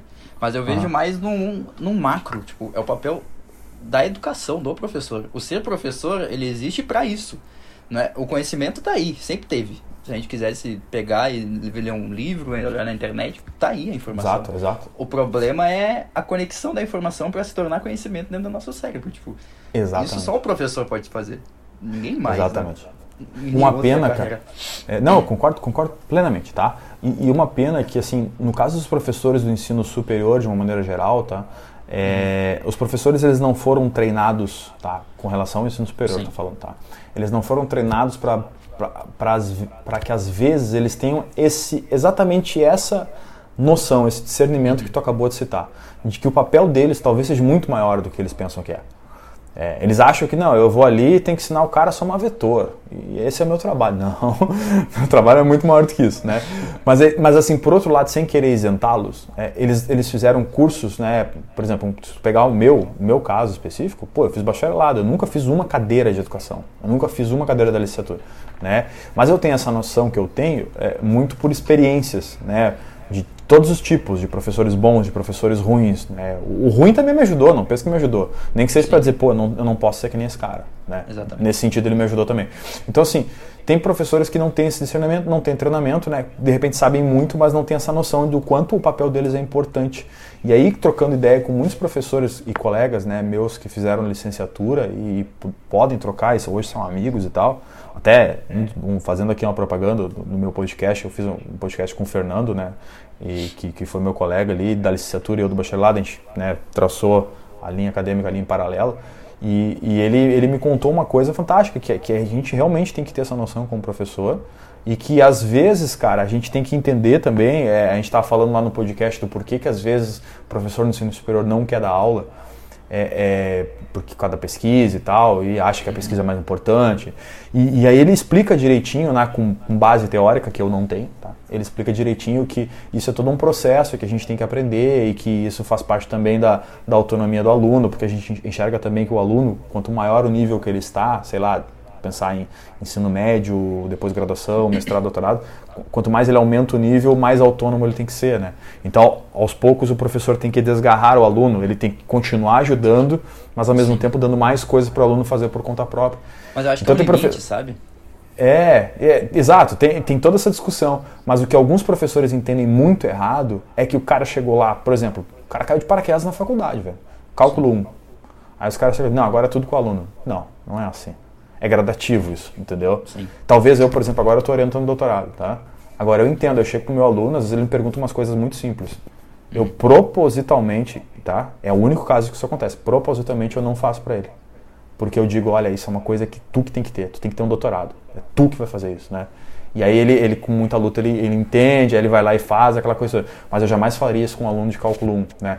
O aluno chegar, ah, o que que... Eu não vou dizer para o aluno cálculo 1, te vira. Não, não vou dizer isso para o cara, jamais, né? Sim. Então alguns professores confundem essas coisas, não têm esse conhecimento de que, que mesmo num nível superior, tu precisa sim te importar muito, tu tem um papel maior, a educação está acima de tudo, tu tem que dar dica, tu tem que é, orientar o aluno em vários sentidos, né? Então é, é, um pouco disso, né?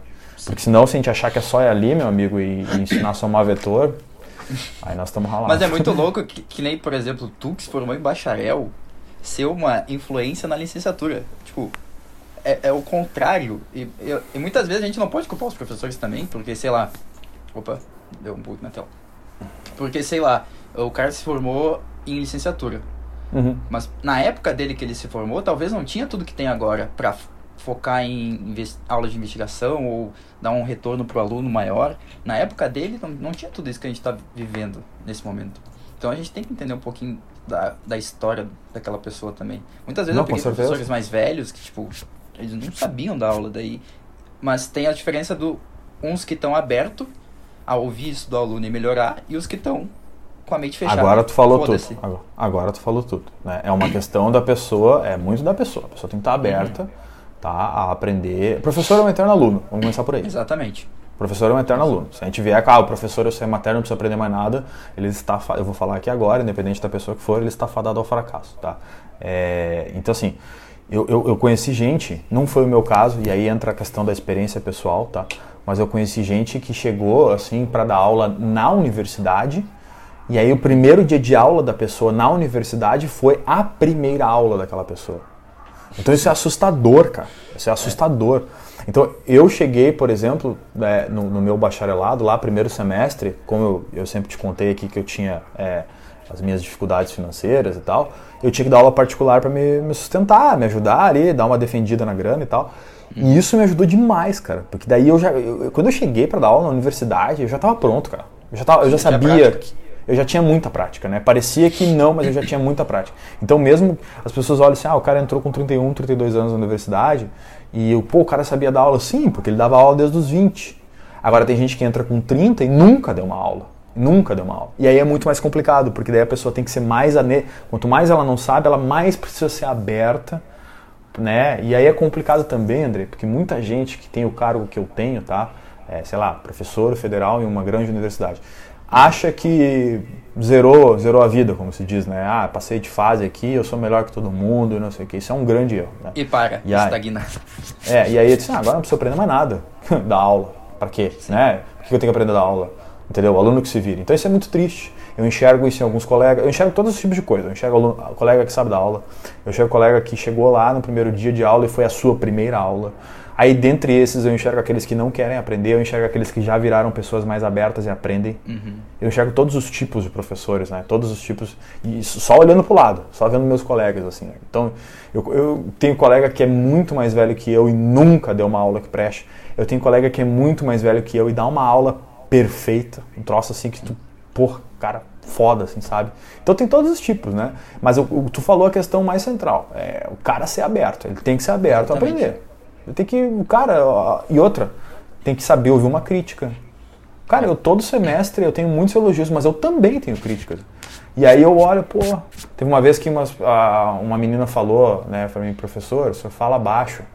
E aí eu me dei conta que eu realmente, eu tava falando baixo, uhum. assim.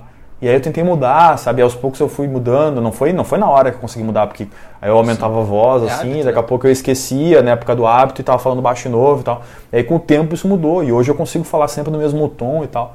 Então assim, tem que ser aberto. Se naquele momento que a menina falou aquilo para mim e eu dissesse, ah não, eu tenho 20 elogios e só a tua crítica, não vou dar é, bola, seria um grande erro. Daí não adianta nada. Exatamente. É. Ah, deixa eu ver outra coisa. Tá, do da aula, se formou, daí o mestrado tu fez aqui, né? Mestrado eu fiz aqui. É, eu fiz. Uh, eu emendei, né? Eu fiz ali mestrado, doutorado tudo junto, né? E, e na época do, do começo do doutorado eu já tinha ideia de, de tentar, pelo menos, né, estudar fora, né? E como e é aí... foi essa transição? Tipo, por exemplo, tu já pegou tua pesquisa ali, tu saiu do, da graduação já em mente o que tu ia fazer no mestrado, doutorado, ou tipo, isso sim. surgiu conforme o tempo? Sim, sim. Tá, vamos lá. Eu vou por partes. Eu, eu, eu sou um cara muito sortudo tá? Vou explicar por quê. Uh, quando, quando eu fiz ali primeiro semestre de, de matemática, eu tinha, eu tinha um medo, tô rindo porque eu tô lembrando, eu tinha um medo terrível de ir mal nas cadeiras de matemática. Só que para para para para pensar na loucura que é isso. Eu só fazia cadeiras de matemática. Eu tinha, tinha um medo terrível. Então, todas tu tem medo. É, exato. Então, eu, tipo, pô, o que, que as pessoas vão pensar? Eu faço faculdade de matemática, né? Isso é uma bobagem, mas na época eu pensava assim. Então, no primeiro semestre eu estudei que nem um maluco, maluco assim, e eu tive alguns benefícios né, de ter estudado. Tem maluco, eu tirei, fui muito bem em algumas cadeiras. E uma delas foi cálculo, que eu tirei nota 10 em tudo, né? E aí eu fiquei muito feliz e tal. E aí eu, eu peguei, eu sou também, eu tento umas coisas assim que às vezes não dá para mim, mas eu tento igual. Eu vi uma, um anúncio de uma bolsa de iniciação científica que dizia claramente, estava escrito lá. Hoje, hoje, hoje o professor daquela bolsa, hoje ele é meu colega, eu brinco com ele até hoje. Mas enfim, eu cheguei lá, bati na sala do cara. Estava escrito no anúncio assim, pré-requisitos estar no quarto semestre ou mais. Uh, não lembro quais eram os outros, ter cursado não sei o que, tal, tal, tal, enfim, né? E tinha que apresentar o, as notas da faculdade, né? Os conceitos uhum. prévios, né? Aí eu bati na sala do professor lá, né? professor Leandro Farina, não tem problema nenhum em falar o nome dele. E falei para ele, ele abriu a porta, pois não, eu abri a porta, tava lá o Júlio, bem gurizão, estudante, né? Na virada do primeiro para o segundo semestre, olha o tamanho da loucura. Uhum. E aí eu falei assim, vim aqui pela bolsa. E ele super educadamente falou ah, pois não, entra, não sei o que, tal, tal. E ele me perguntou, assim, a primeira coisa que ele perguntou, qual é o teu semestre? Eu falei, ah, eu tô entrando no segundo agora. Daí ele fechou a cara, pô, falei que era do quarto em diante e tal, não sei o que. Aí eu peguei a carta na manga que eu tinha, mas eu tirei tudo 10 em cálculo. Daí ele olhou para mim e disse assim, senta aqui. aí vamos conversar. e, aí, e aí, cara, foi muito legal. Porque daí, aí o que, que ele fez? Ele, ele, eu até hoje agradeço muito ele, não só por ter me dado a bolsa, mas ele foi muito cuidadoso, porque ele pegou e fez o seguinte, ele pegou uma lista de exercícios que ele tinha, assim, tipo... Era uma lista de uma cadeira, cadeira de análise, né? Que é uma cadeira que todo mundo da matemática, quase todo mundo não passa, né? Era uma lista de exercícios bem foda, assim, sabe? Quer dizer, foda pra mim na época, né? Era uma lista introdutória Sim. de exercícios de análise. Ele pegou aquela lista, sei lá, com 10 exercícios, não vou lembrar, e me deu, cara, assim, entregou a lista pela mesa, ó, vamos fazer o seguinte, pega essa lista aqui, me traz resolvido em uma semana. Cara, eu não sabia nem. Eu olhava aquela lista e parecia grego, velho. Não tinha noção do que estava escrito ali. Uhum. E aí eu falei assim: me devolve uma semana, né? Aí depois, dependendo do que tu resolver, como tu resolver, a gente conversa. Cara, eu passei aquela uma semana estudando análise, assim, enlouquecidamente, cara. Porque eu queria aquela bolsa. Aí eu fui, entreguei para ele, assim, tipo, eu não lembro, mas dos 10 exercícios, 8 estavam certos. Sabe? Tipo, aí ele olhou, ele deu uma olhada por cima, assim, ele viu que a maioria estava certa. Tá, Vamos implementar essa bolsa. É. E aí ele começou. Então, assim, tá, por que eu tô falando tudo isso para te responder, né, aquilo que tu me perguntou? Sim. Porque daí eu consegui muito cedo, cara, uma bolsa de C. Muito, muito cedo. Tipo, no segundo semestre. Ninguém tinha isso, né? Até os meus colegas, pô, cara, mas como é que tu conseguiu? Daí eu contava histórias, os caras não acreditavam, mas era verdade. E aí eu comecei a aprender muito rápido o que um pesquisador fazia, porque é na IC que a gente tem esse contato, né? Então eu passei a graduação inteira tendo uma noção. Assim. E aí, na virada do meu último, do penúltimo para o último ano, ou seja, na virada do sexto para o sétimo semestre, o meu professor, o Leandro Farina, ele, ele perdeu a cota de bolsa, que é uma coisa que pode acontecer com qualquer professor, e ele não a tinha mais a... Também é, e aí ele, ele, ele falou para mim assim, ah, tu quer continuar estudando comigo sem os... Na época era 300 reais por mês que eu ganhava de bolsa, né? Uhum. Milionário. E aí ele, ele falou para mim assim, uh, tu quer continuar como bolsista voluntário e tal? Eu até queria, mas eu precisava dos 300 reais. Sabe o que é precisar, né? E aí eu peguei, olha professor, eu até quero, posso, mas eu vou buscar uma bolsa que consiga me dar dinheiro, né? E se eu conseguir, eu vou para essa nova bolsa, porque eu preciso do dinheiro. Se eu não conseguir, eu fico estudando com o senhor e tal, aquela coisa. Beleza. Sim. E aí eu consegui uma bolsa com, com o Viliano, né? Que esse sim, daí foi meu orientador em tudo, né? E aí o Vilhena me apresentou a energia nuclear, me apresentou, né, ali de uma maneira, é, é, vamos dizer assim, introdutória, né, o que era e tal, e ele, e eu era aluno do Vilhena numa disciplina, eu me lembro de ter, tava lá no intervalo de uma aula, eu voltei para ele e perguntei, professor, você sabe de alguém que tem uma bolsa? Ele falou assim, eu tenho. É. Né? Eu falei, tá, vamos, vamos ver se, se eu, eu tô aqui, expliquei minha situação, perdi a bolsa e tal, não sei o quê. E como ele gostava de mim pela, pelas aulas, eu não tinha tido nem prova com ele ainda. Ele só uhum. gostava de mim pelas aulas, assim tal. Aí ele implementou a bolsa, eu comecei, daí nunca mais larguei. Porque quando eu fiquei naquele último ano estudando engenharia nuclear, eu, eu, eu já, já sabia o que ia fazer no mestrado. Eu já, eu, ali eu já montei um plano com Vilhena, né? Tipo, ó, vou fazer tal coisa no mestrado. Aí lá no mestrado eu vejo, né, se for o caso, o que, que eu vou fazer no doutorado. E aí foi isso. Eu entrei no mestrado sabendo o que eu tinha que fazer. Eu consegui fazer um mestrado em um ano e meio ao invés de dois, todo mundo faz em dois anos, né? Eu fiz um ano e meio, estava meio que pronto, assim, do que eu queria, né? Eu já entrei estudando e tal. E como é que é isso? Tipo, não, não é dois anos o limite? Se tu, se tu conseguir é, fazer em menos tempo, é, tá, tá tudo bem. Pode, pode. Se tu tiver. É que assim, tu tem alguns pré-requisitos, né? Tu tem o pré-requisito de ter. Uh, tem que ter feito as disciplinas, né? Obviamente, né? Uhum. todas obrigatórias. Na época eram seis disciplinas, é, quatro obrigatórias e duas eletivas, né? Então todo mundo faz assim, todo mundo faz duas no primeiro, duas no segundo e as duas eletivas no terceiro. Entendi. Eu, né, a minha ansiedade, né, eu fui lá e fiz três no primeiro e três no segundo. Eu fiz as obrigatórias e uma eletiva. Depois no outro eu fiz... Quando chegou no terceiro semestre, né, eu, eu tinha o terceiro semestre livre. Ali eu toquei a, a dissertação e cheguei no meio do ano pronto, assim. Daí eu falei, vamos defender, vamos defender. Aí tentei entrar para o doutorado, entrei para o doutorado, né, consegui também com bolsa e tal. E aí, enfim, aí começou o doutorado e tal. E quando começou o doutorado, uma das jogadas interessantes que eu fiz também, né, tudo, é, tudo é um desafio, né? Que, desde o dia que eu bati na porta de um professor para pedir uma bolsa que eu não podia ter e consegui, até o que eu vou te falar agora. Eu cheguei lá no começo do doutorado, o Vilhena chegou para mim e disse: "Ah, tu vai estudar tal coisa". Pode ser? E quando ele falou pode ser, eu peguei e tirei da minha mochila um outro, um outro artigo e disse, ah, eu queria estudar isso aqui. Daí falou, pá, mas eu não sou especialista nisso, por que tu quer estudar isso? Eu falei, porque esse cara aqui, ó, é o Piero Raveto, esse cara é bom, e esse cara vai vir aqui no congresso daqui seis meses, aí eu podia estudar com ele e já tentar montar um doutorado com ele. Eu falei isso, não foi meu professor. E aí ele olhou para mim assim, tá bom, conta e risco é tua, né? E aí já entra um pouco daquilo da autonomia do aluno, tá? Falar, a conta e risco é tua, se não der certo, né? Vamos ter que buscar outra coisa, talvez tu perca tempo. Causa Mas eu abracei, velho. E comecei a estudar aquele paper que era super difícil e tal. E aí quando chegou nesse congresso, que foi no, em 2012, é, que coincidentemente foi no Brasil, foi em Bento Gonçalves, é um congresso internacional, mas foi em Bento Gonçalves. Eu cheguei lá, me apresentei para o Raveto, né, que é, que é um italiano e tal, e falei para ele, olha, tô aí, quero estudar, tu me receberia lá se eu conseguisse uma bolsa paga pelo Brasil e tal. Ele disse, na hora, claro, claro, claro. E aí eu consegui tudo e aí eu já aí eu fui trabalhar com ele lá, né? Claro, esse conseguir tudo não foi assim, né, de uma beijada. Foi todo Sim. um trabalho, né? Tipo, fazer as disciplinas, é, fazer projeto, submeter projeto, esperar o aceite. Isso antes de ir, né? Os dois primeiros anos. Isso, é, ali os dois primeiros anos do doutorado, antes de ir, né? Mas assim, o fato de eu querer começar o doutorado estudando uma coisa diferente tem muito a ver com o que eu queria ir pra fora também, né? Então foi tudo planificado ali, foi, foi tudo uma coisa meio. É, já ó, tinha é em mente, né? Tinha em mente, exatamente. E, e, aí eu consegui, né? E aí quando fui, aí, enfim Aí teve toda a minha experiência fora do Brasil e tal. E, e, e foi por muito exemplo, boa. ali, o teu TCC na graduação já foi de reatores? Ou Cara, foi naquela bolsa de C? Não, não, aí que tá. O, o bacharelado não tem TCC. Não tem, não tem ah. a obrigatoriedade do TCC. Uhum. É, isso é uma coisa muito louca, né? Ninguém acredita quando eu falo. Faz o que? Estágio Mas, ali, deu? Não, a gente não faz estágio porque a gente não, não, não é da educação, ah, né? Então a gente não, faz, não dá aula e tal. A gente faz só como se fosse fácil. A gente faz só as cadeiras mesmo, as cadeiras. né? E aí não tem obrigatoriedade no TCC. Hum, então a gente, nosso primeiro TCC já é o mestrado depois, né? Tô... Porque assim, é um pouco... É, é um pouco de caminho natural, né? É, a galera vai mesmo pro mestrado, assim, do bacharelado. A grande maioria, né? Então, essa coisa do, do, do, TCC, eu não sei quando que caiu essa obrigatoriedade, não sei te dizer, mas na é, minha época já não era mais obrigado, tanto que eu não fiz. Entendi. Daí, Tá, terceiro ano, agora vamos para Europa, Itália. Foi para Torino. Hum. Uhum. Qual foi o maior perrengue que tu passou lá? Tirando, ah, sei lá, que tu falou que ficou sozinho, né? Tinha que se virar, mas, tipo, o sim, mais sim. fudido, assim. Cara, tem, tem de tudo, cara. Tem história muito louca, assim, porque, tipo, tá, vamos lá. Tu, tu, mora num lugar novo, sozinho, não conhece ninguém, tudo é novo, tá? Isso, isso já é um perrengue, né? Pra uhum. gente conversa, já, já é uma espécie de perrengue, né? Então, então tu para, tu, tu, teu ponto de start já é uma coisa difícil. Mas depois tu começa a estabelecer, assim, sabe? Tu começa a, a aprender várias coisas.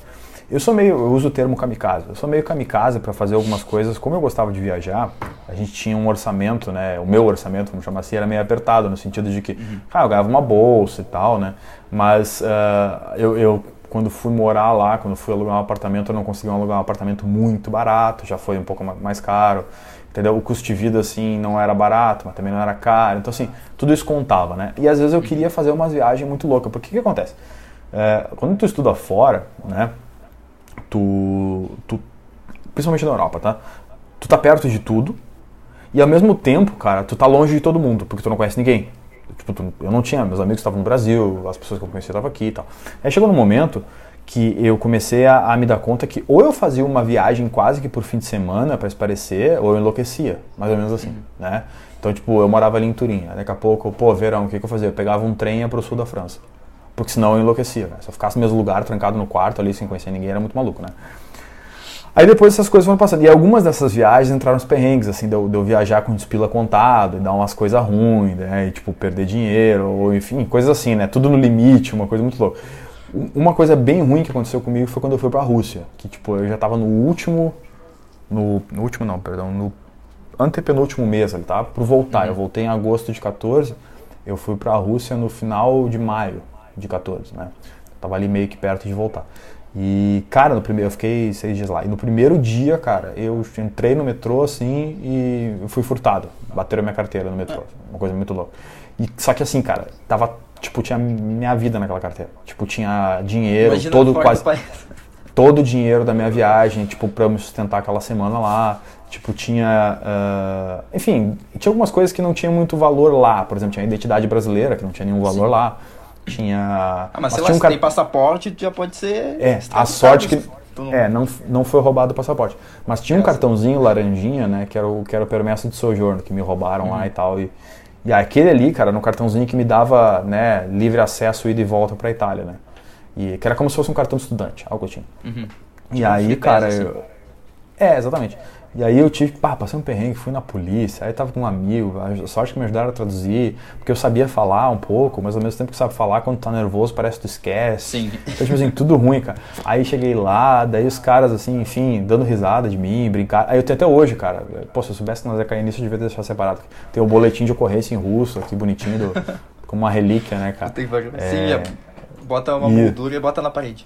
É exatamente isso. Aí depois não, ach... não tinha embaixada brasileira em São Petersburgo, eu tive que ir na embaixada italiana. Aí como eu era fluente italiano, expliquei toda a história, contei a história. Aí me deram um outro boletim de ocorrência para eu poder entrar de volta na Itália. Bah. Aí eu tive que pedir dinheiro para minha família, tipo, tive que ligar, ó, me manda um Western Union aí.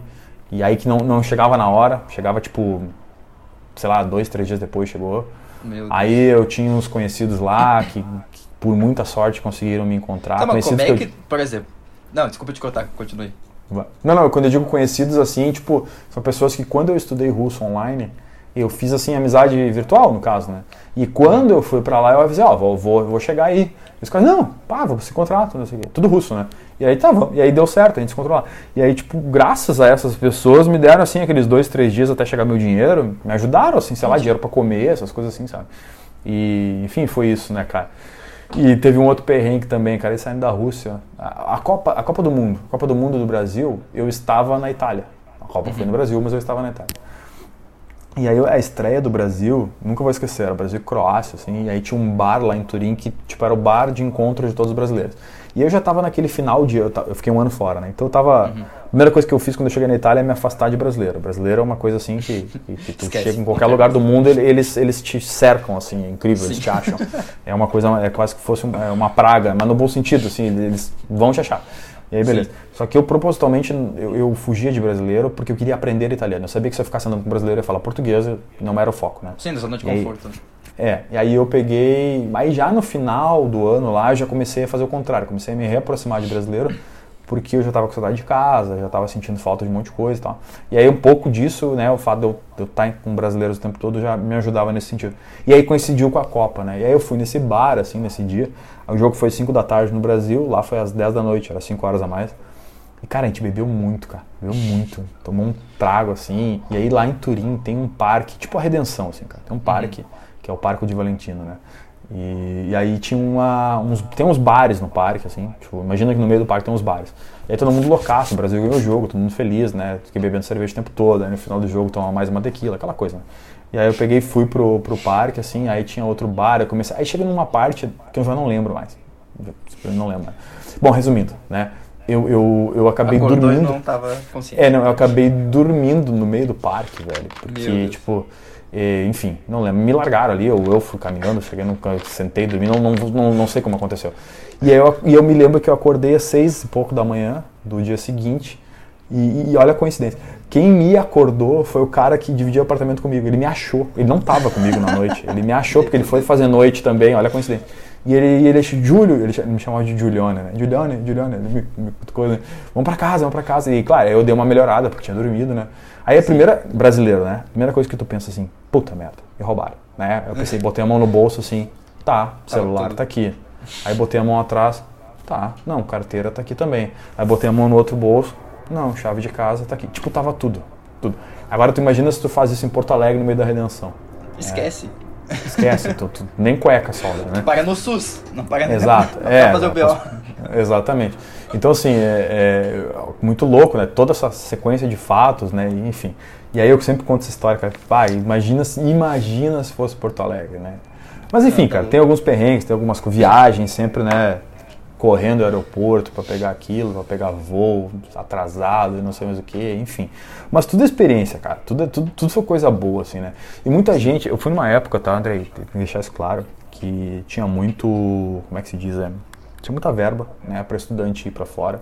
E as pessoas, quando eu conto essas histórias, é, as pessoas, ah, só fez farra, só estudou. Quando, e eu preciso dizer isso, eu preciso dizer que não foi isso. A grande diferença, cara, é que tipo, eu viajava só nos fins de semana, né? Às vezes eu emendava sexta para segunda e assim por diante. E fazia isso propositalmente porque, como eu disse lá no começo, senão o cara pira. É só estudar, só estudar, só estudar, o cara pira. Tá? E é uma pressão muito grande, tu tá fazendo um doutorado, tu tá no, sei lá, tu tá no exterior, tu quer fazer o máximo que tu pode e tal. E também, cara, tem, tem, tem uma outra coisa assim, cara. Quando a gente está fora, isso não precisa estar fora, pode ser aqui no Brasil. Tu sabe, rede social, é- ela é, ela é a, a casca da coisa, né? Tipo, as pessoas, tu olha a pessoa, ah, olha só, o cara viaja, o cara é isso, o cara é aquilo. Às vezes que eu chorei de solidão sozinho no cantinho do meu quarto, eu não postei É, no Facebook vê. e no Instagram. Exato. Entendeu? Essas coisas não, não apareceram. Então eu preciso deixar claro que, tipo, é, a, a parte que tinha a foto do Júlio em Roma e no fim de semana tinha a foto do Júlio em Paris e no outro a foto do Júlio em Praga, tipo, no meio dessas três coisas houveram duas semanas de muito trabalho, de, de preocupação, de noite mal dormida, de, de um cara que não sabia se ia conseguir fazer as coisas, que estava lá com um dos maiores pesquisadores da área, que era o meu caso, que estava o tempo todo assim me perguntando, tá e aí, tá e aí, vamos fazer, sabe? Então, tipo, isso é muito, é, é muito verdade. Só que, como eu disse, essa coisa ruim a gente não posta, né? Então foi uma época que tinha muita verba, houve muita crítica, né? Ah, e hoje a gente está num obscur... não, não quero entrar no assunto, mas enfim, já entrando, a gente está num, obscura... num obscurantismo, a gente está no meio da Idade Média, que ninguém mais tem a oportunidade de estudar fora, de ter uma ideia nova para trazer para cá, né? Então, enfim, né? É isso, basicamente, né? As- talvez os mesmos que criticaram lá são, os, são hoje as pessoas que fizeram com que o que está acontecendo hoje acontecesse, enfim. É isso, e hoje é o FRJ está para fechar, coisas do tipo É. assim, né? Em Exato. menos de 10 anos, para pra pensar em menos de 10 anos. Então, Não, e já foi avisado, né? Tipo, acho que teve uma. Até antes do Covid, teve uma movimentação lá do Rio de Janeiro, tipo, uma passeata, assim, uma, como é que é o nome? um Todas as ato. pessoas. Isso, um ato público. E daí de defesa à educação em 2019, antes do Covid, isso. E daí já tava avisando desde lá que Claro. iam fechar. Sim. E Ah, só agora, entendeu? Que teve o ato. E é Exatamente. muito louco tu falar isso, porque é exatamente o objetivo desse podcast é justamente isso, tipo, mostrar o que que essa pessoa pra chegar onde tá passou, sabe? Tipo, passar um ano fora não é fora do país, tipo, não é coisa boa, tô de férias, tô aqui aproveitando, daí ah, visito um monte de país, faço mochilão, tipo, não é assim, Sim. sabe? Só que a Não, gente não não. enxerga isso. Não, é Não bom conhece. falar mesmo, por isso, por isso que eu fiz questão de falar, porque é realmente assim. Então, tipo, a pessoa vê o lado bom. Hoje as pessoas dizem assim, pá, o cara conheceu a Europa inteira, o cara não sei o quê, pá. Mas é, mas eu, sof... eu, eu sofri bastante também, eu juro que sim, né? Entendeu assim? Então, claro, né? E aí alguém vai dizer assim, ah, mas sofreu no meio de doutorado, sofreu- mas cara, o cara sofre. É, é pesado. É, às vezes o, meu- o meu aluno de doutorado ele vem e fala pra mim que, pô, tá difícil, não sei o quê, e eu olho assim pra ele com uma calma e digo, meu, é normal. Relaxa. Infelizmente é, É normal, processo. sabe? Tipo assim, é o processo, a gente. A gente ele, ele até brincou comigo, pô, às vezes eu não durmo direito, às vezes eu, eu me preocupo. Eu falei, pô, tu tá descrevendo um doutorado pra mim. Porque é assim, cara. É, infelizmente é assim. O doutorado é um troço muito sério, tá? Vamos, vamos, pra quem tá ouvindo o podcast, deixa eu, deixa eu deixar isso claro, é um troço muito sério, muito pesado. Tu tá criando uma tese de alguma coisa nova que ninguém fez. Então é óbvio, cara, que tu vai ter pressão. É óbvio tu vai ter pressão. Tu vai ter o teu orientador te, te pressionando, num, assim, no sentido de tem que fazer tal coisa, tem que tentar isso, tem que tentar aquilo. Eu tinha dois orientadores pressionando. Eu tinha um cara lá que, que me pressionava na Itália, o cara que me pressionava do Brasil, queria saber como é que as coisas andavam. É, sabe, eu às vezes não tinha com quem desabafar por, por aquele, por aquela coisa de estar né, no outro lado do mundo, sem nenhum amigo uh, de, de prévia, vamos dizer assim, né? Então, sei lá, é, é tudo é, é uma barra, cara. Não é fácil. A gente, claro, eu me sinto assim uh, privilegiado no sentido de que foi uma época em que, que teve a bolsa, né, a oportunidade para eu ir. Eu por dinheiro próprio jamais iria, jamais teria essa condição de ir, né? Então é uma coisa que com certeza, né, um investimento em ciência que mudou a minha vida. E hoje eu sou professor de uma universidade e eu tento, né, é, ajudar as pessoas. Eu já falei isso várias vezes. Eu, de repente o cara influencia uma pessoa, cara, Já pra mim tá bom. é isso. Porque é isso, cara. Porque assim, o, o- aquele dinheiro tá pago. Eu tô ajudando alguém, entendeu? Então, tipo assim, me ajudaram daquela, na época, nem que fosse em forma de uma bolsa. Então eu enxergo às vezes isso até como uma retribuição, sabe, André? Então, tipo, de dizer assim, ô cara, faz assim, faz assim, dá uma dica. Pô, todo. Sabe o que é tu abrir o Instagram, cara? Quase que todo dia tem uma mensagem. Isso é quase que todo dia. Tem uma mensagem, pô, professora, me inspira em ti. Pô, agora ontem um cara me mandou um vídeo, cara, um vídeo foda de animação matemática, assim. O o que, que é isso? Eu olhei Fiz assim. com o que tu me ensinou. E o cara disse, meu, eu fiz assim olhando os teus, cara. E aí, tipo, porra, cara, quer retribuir, minha retribuição maior do que essa. Então, talvez o Júlio que, te- que esteja fazendo isso hoje, se não tivesse tido aquela ajuda atrás, não sei se estava fazendo. Isso não vai ter como saber, entendeu? Então é mais ou menos isso. É, é, é, um, é um encade- encadeamento de fatos, assim, que leva ao que a pessoa é hoje, é normal. E é muito louco tu falar isso. Ali, quando tu tava falando do Covid, que tu teve que se renovar, foi nesse período que tu teve a ideia, tipo, ah, vou criar um Insta, vou começar a espalhar essas coisas.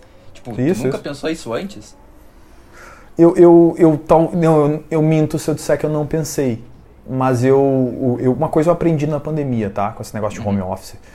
É, se tu soubesse organizar, o teu tempo fica muito mais otimizado.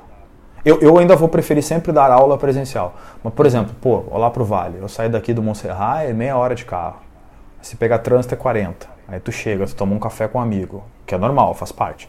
Aí até tu chegar na tua sala, tem alguma coisa. Aí tem uma reunião burocrática, tem que participar, não sei o quê. Quando vê, tu perdeu um turno, cara. Entendeu? E em casa é muito diferente. Em casa tu acorda, ali que nem eu acordo cedo, faço minha atividade física, 9 horas eu posso sentar aqui onde eu tô e começar a trabalhar. Se eu quiser, eu só paro meio-dia para fazer comida, entendeu? Coisa assim. Então é muito diferente. E aí, por que eu tô falando isso? Porque a ideia ela até teve antes, ela surgiu antes, tá? Mas por falta de tempo, claramente por falta de tempo, eu, eu não tentei colocar em prática. E aí, quando veio a pandemia, veio um pouco de tempo, né? Até ali aquele período, porque porque teve, tu, tu sabe, né? A pandemia começou em março de 2020, o, o semestre na URGS foi começar mesmo em agosto de 2020. Uhum. Entendeu? Então teve todo esse ato aí que, que ali eu tive um certo tempo, né? E ali sim eu botei em prática. Eu disse, não, cara, agora eu vou pôr em prática. Aí teve aquilo que eu te falei antes, tipo, pô, eu quero ter também o contato com o aluno. Aí foi um gás a mais, tipo, não, vamos fazer isso aí, vamos botar esse projeto e vamos embora. E eu ainda brinquei assim, pô, cara, se um dia eu tiver, sei lá, meu, mil inscritos, mil, mil, mil seguidores Tem no meu cinco mil, Instagram. É, se, eu tivesse, pá, se eu tiver mil seguidores em um ano, cara, tentando falar das coisas que eu gosto, mostrando e tal, pô, vai ser uma puta vitória, eu pensei.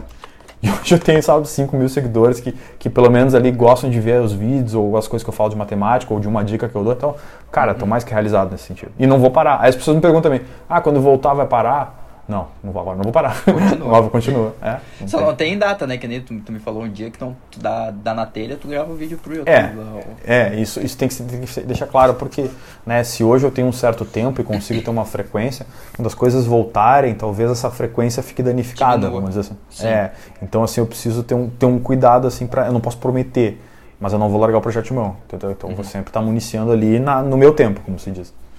Eu acho que mudou, né? Por exemplo, essa recompensa que a gente buscava nas aulas presenciais, agora tá nessa mensagem no Instagram, sabe? Tipo, tá num comentário É. do vídeo do YouTube, tipo, É, ouvindo alguém fazendo. Que nem tu, tu fez um- uma palestra sobre o, a programação, né? E fazer Uhum. as animações. Sim. Então, imagina, tipo, o cara pegou teu curso, daí aprendeu a fazer, daí tá colocando na aula dele e cria outra coisa que te inspirou, tipo, só o fato dele fazer isso já, já tá te recompensando, já tá sendo aquele obrigado professor, sabe? Claro, claro. É muito louco isso, como o É, tempo muito- muda. É, tem uma outra coisa também, cara, que tem. Como é que a gente tá de tempo aí? Tu tem. tem mesmo Não falando tem, que não, agora não tem foi tempo. um 1h15, mas 1h30, Tá. 1h40 ali, tá ótimo. Tá, é é assim, tipo, muitas vezes, tá? Eu, eu, eu, eu me paro. O meu meio, tá? Preciso deixar claro isso. O meu meio, ele tem muita coisa ainda é, enraizada. O meu meio é um meio. Quando eu digo meu meio, meu meio acadêmico, tá? O meu trabalho. Uhum. Ele, ele é muito. Em vários sentidos, tá? Ele é muito conservador. Muito. Tipo assim, as pessoas ainda pensam como se estivessem há 30 anos atrás, sabe? Tipo. Então, assim, eh, aproveitando aqui o, o- o- um pouco do título do podcast, é necessário tá, fazer uma desconstrução, entender o que está acontecendo. Porque, por que, que eu estou falando isso? Muitas vezes, tá, ah, os meus colegas, eles têm medo, tá? Eu vou chamar de medo. Talvez eles nunca admitam que seja medo, tá? Mas eles têm medo de compartilhar o que sabem. Tipo assim, ah, cara, eu vou falar isso com o cara, aí ele vai pegar a minha ideia, ele vai fazer. Quando às vezes Tá eu me não quero. copiando. É, tipo assim, quando eu não. Não, eu quero. Às vezes eu até perguntei por educação, entendeu? Então, tipo, na verdade, assim, não é, uma, não é essa questão. Isso é uma- então, isso é uma coisa que tem muito no meio acadêmico das pessoas serem muito fechadas. Fechadas em vários sentidos, André. Assim, tipo, não vou falar da minha pesquisa pra ninguém. Tipo assim, falar da pesquisa é falar o título, não falar mais nada. Não falar como é que fez, qual foi o método, nada, nada. Quer saber, vai ler meu artigo. Essa daí tu sabe, né? Que artigo científico é uma coisa, né? Que parece Até que tu tá entender. conver- é, até entender leva um meio ano. Então, assim, ah, é isso, sabe? Então, o meio acadêmico tem muito isso. Por que, que eu tô falando isso? Porque muitas vezes, tá? O, o- as pessoas entendem que vão te roubar alguma coisa. Que o conhecimento tem que ser fechado, que o conhecimento é para poucos, que o conhecimento é não sei o quê. Quando, na verdade, a minha opinião é totalmente contrária. Eu sou daquele cara que acha assim, compartilhar conhecimento gera mais conhecimento. É a velha é a velha máxima do tipo assim, quem nunca foi ensinar alguma coisa para alguém e no meio da explicação tu que está ensinando aprendeu mais. Tá, transportando isso para uma escala maior, então tipo assim, cara, quantas vezes eu fui discutir, discutir assim de, de falar com as pessoas, né? Ó, isso aqui é tal coisa, dá um, assim até pelo Instagram mesmo aqui ensinar, fala, e daqui a pouco pum, me veio uma ideia de um vídeo, sabe? Tipo, hoje eu tava fazendo um vídeo aqui, ontem e hoje, eu tava fazendo um vídeo do conjunto de Cantor. Cara, cara, eu tava falando com uma pessoa e aí ela foi me mostrar o history e eu vi a, foto da janela dela aberta, assim, um terço com a cortina, um terço sem e um terço com a cortina. Olha só que louco. E isso é a definição do conjunto de Cantor. Um terço com, um terço sem, outro terço com. E eu olhei assim, pá, me veio a ideia. Então eu só, eu só tive aquela conversa com aquela pessoa porque eu tava falando com ela, tá? Eu fiz um, um Google Meet para conversar e tal, sobre uma coisa que ela me perguntou e eu tive tempo e paciência para explicar para ela. E aí me veio uma ideia de um vídeo. Então, assim, cara, em todos os sentidos, compartilhar conhecimento gera conhecimento. Tá? E infelizmente, é, é, e isso que tu falou, tá? É, é exatamente isso. Muitos os caras chegam ali, pô, olha lá o que o Júlio fez, vou fazer também. E aí o cara tá fazendo, e aí, pô, o cara tá feliz, meu. Eu, eu vejo as pessoas felizes, cara. Sabe o que é feliz? O cara bah, professor, olha, não ficou tão bom quanto o seu, mas tá aqui. Aí eu vou olhar e, tipo, tá tribom, sabe? O cara fez um troço muito legal. cara. Ou até melhor, e né? as- é, entendeu? Então, tipo, eu fico feliz demais. Então, a gente tem que entender, cara, que compartilhar conhecimento gera conhecimento. Esse medo bobo, essa coisa de, ah, vou me roubar, ah, não sei o quê. Cara, não. 2021, sabe? Tipo, Sim. infelizmente, né, em alguns lugares da nossa sociedade, eh, parece um retrocesso.